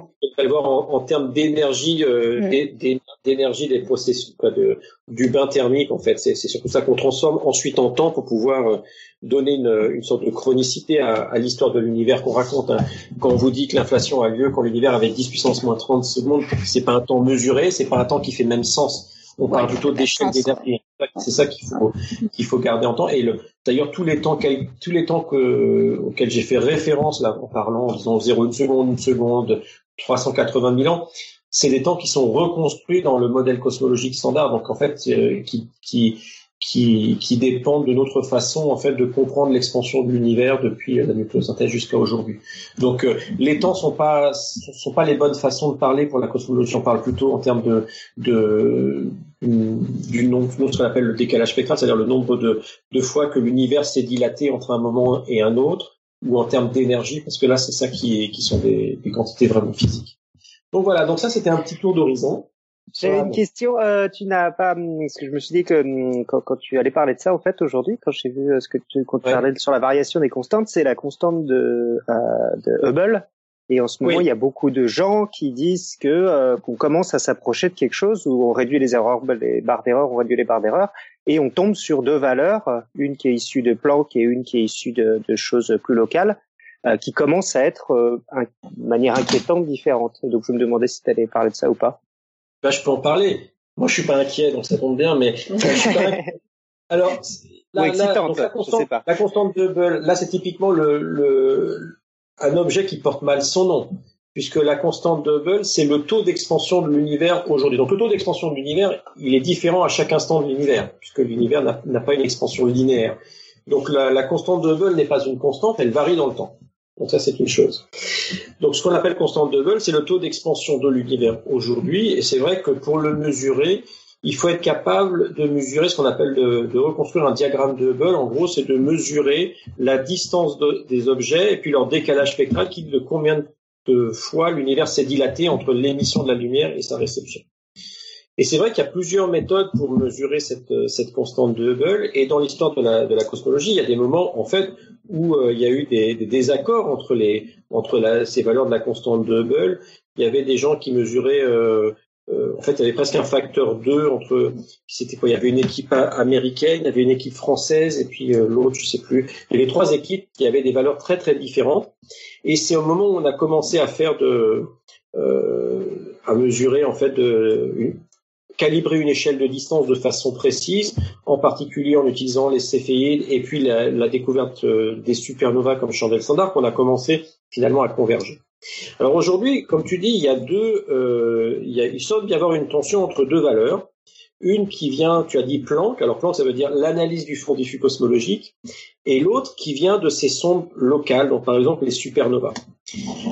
Alors là, la question, elle est très fondamentale parce que la question, c'est de savoir est-ce qu'on a le droit de comparer ces deux types d'observations?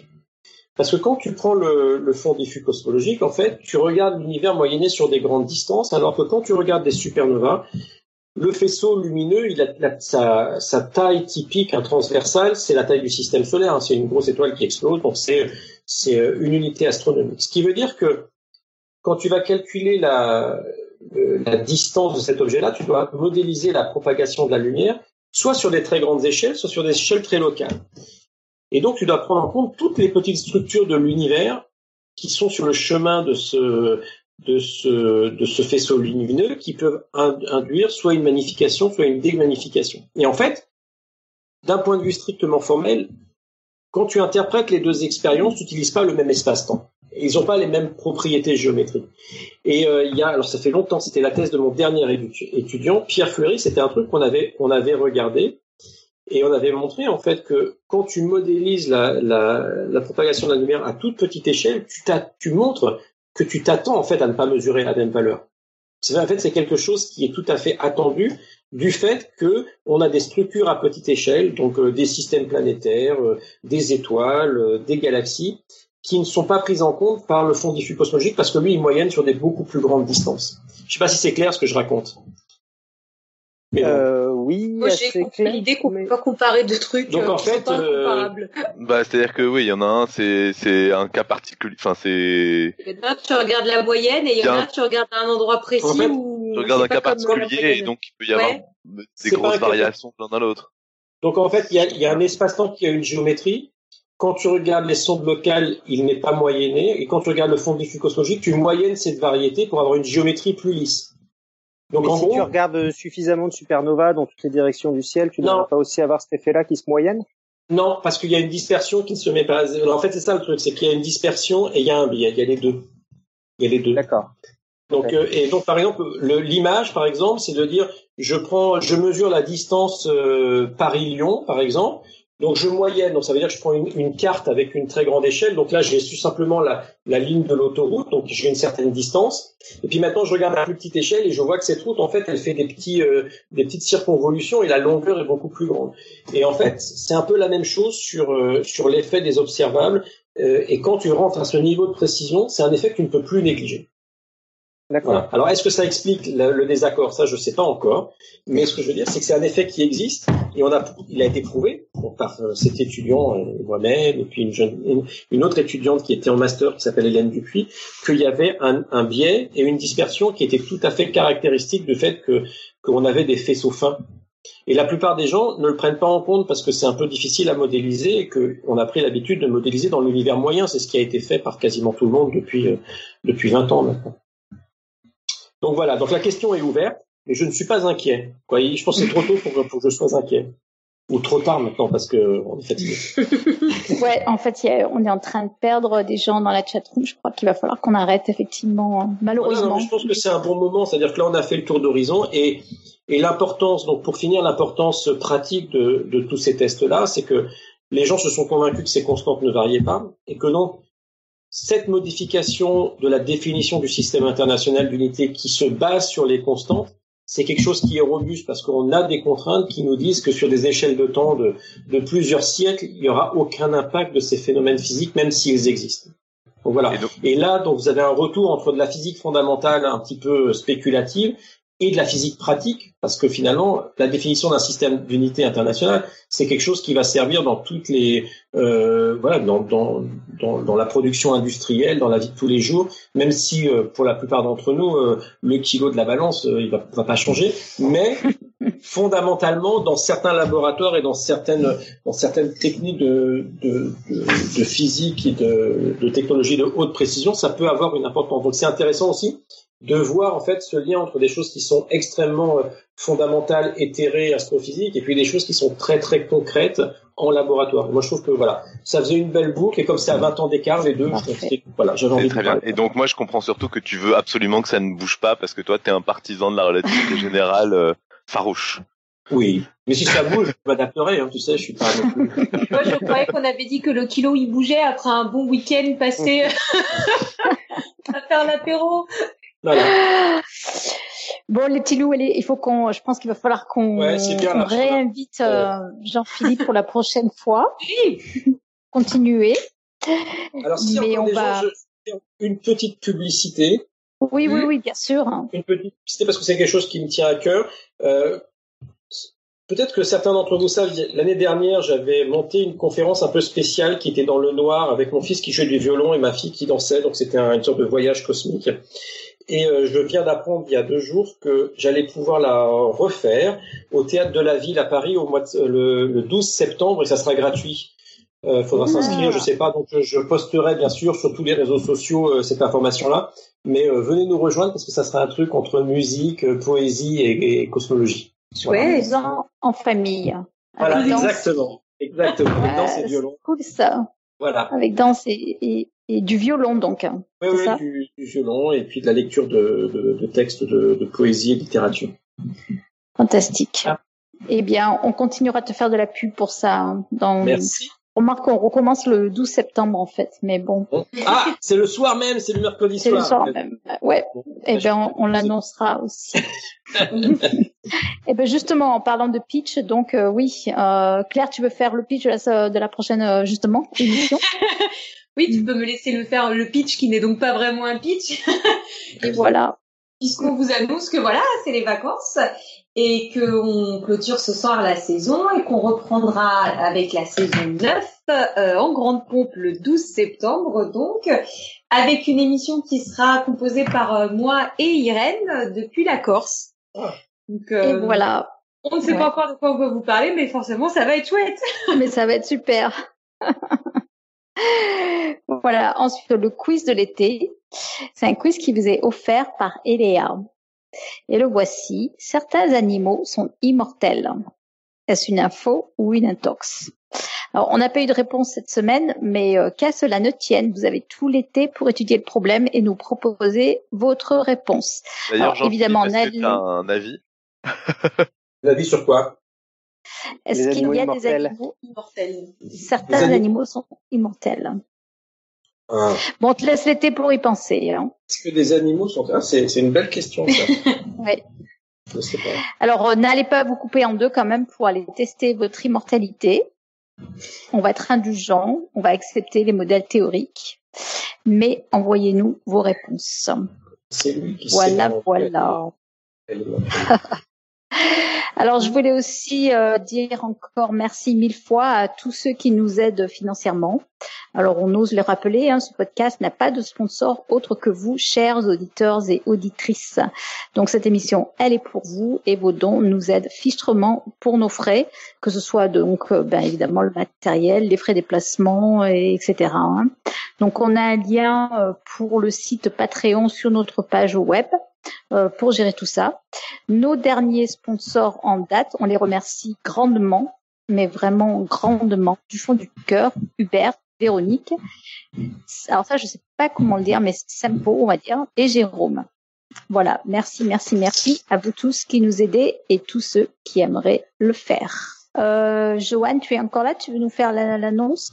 Donc, euh, comme nous sommes des pros du marketing, nous aimerions vous proposer un questionnaire pour vous demander votre avis sur le podcast. Euh, si vous pouviez vous répondre, ce serait vraiment très utile pour nous, histoire de nous améliorer, savoir où, on est mauvais et où on est très bon, ce que vous aimez et ce que vous attendez euh, du podcast.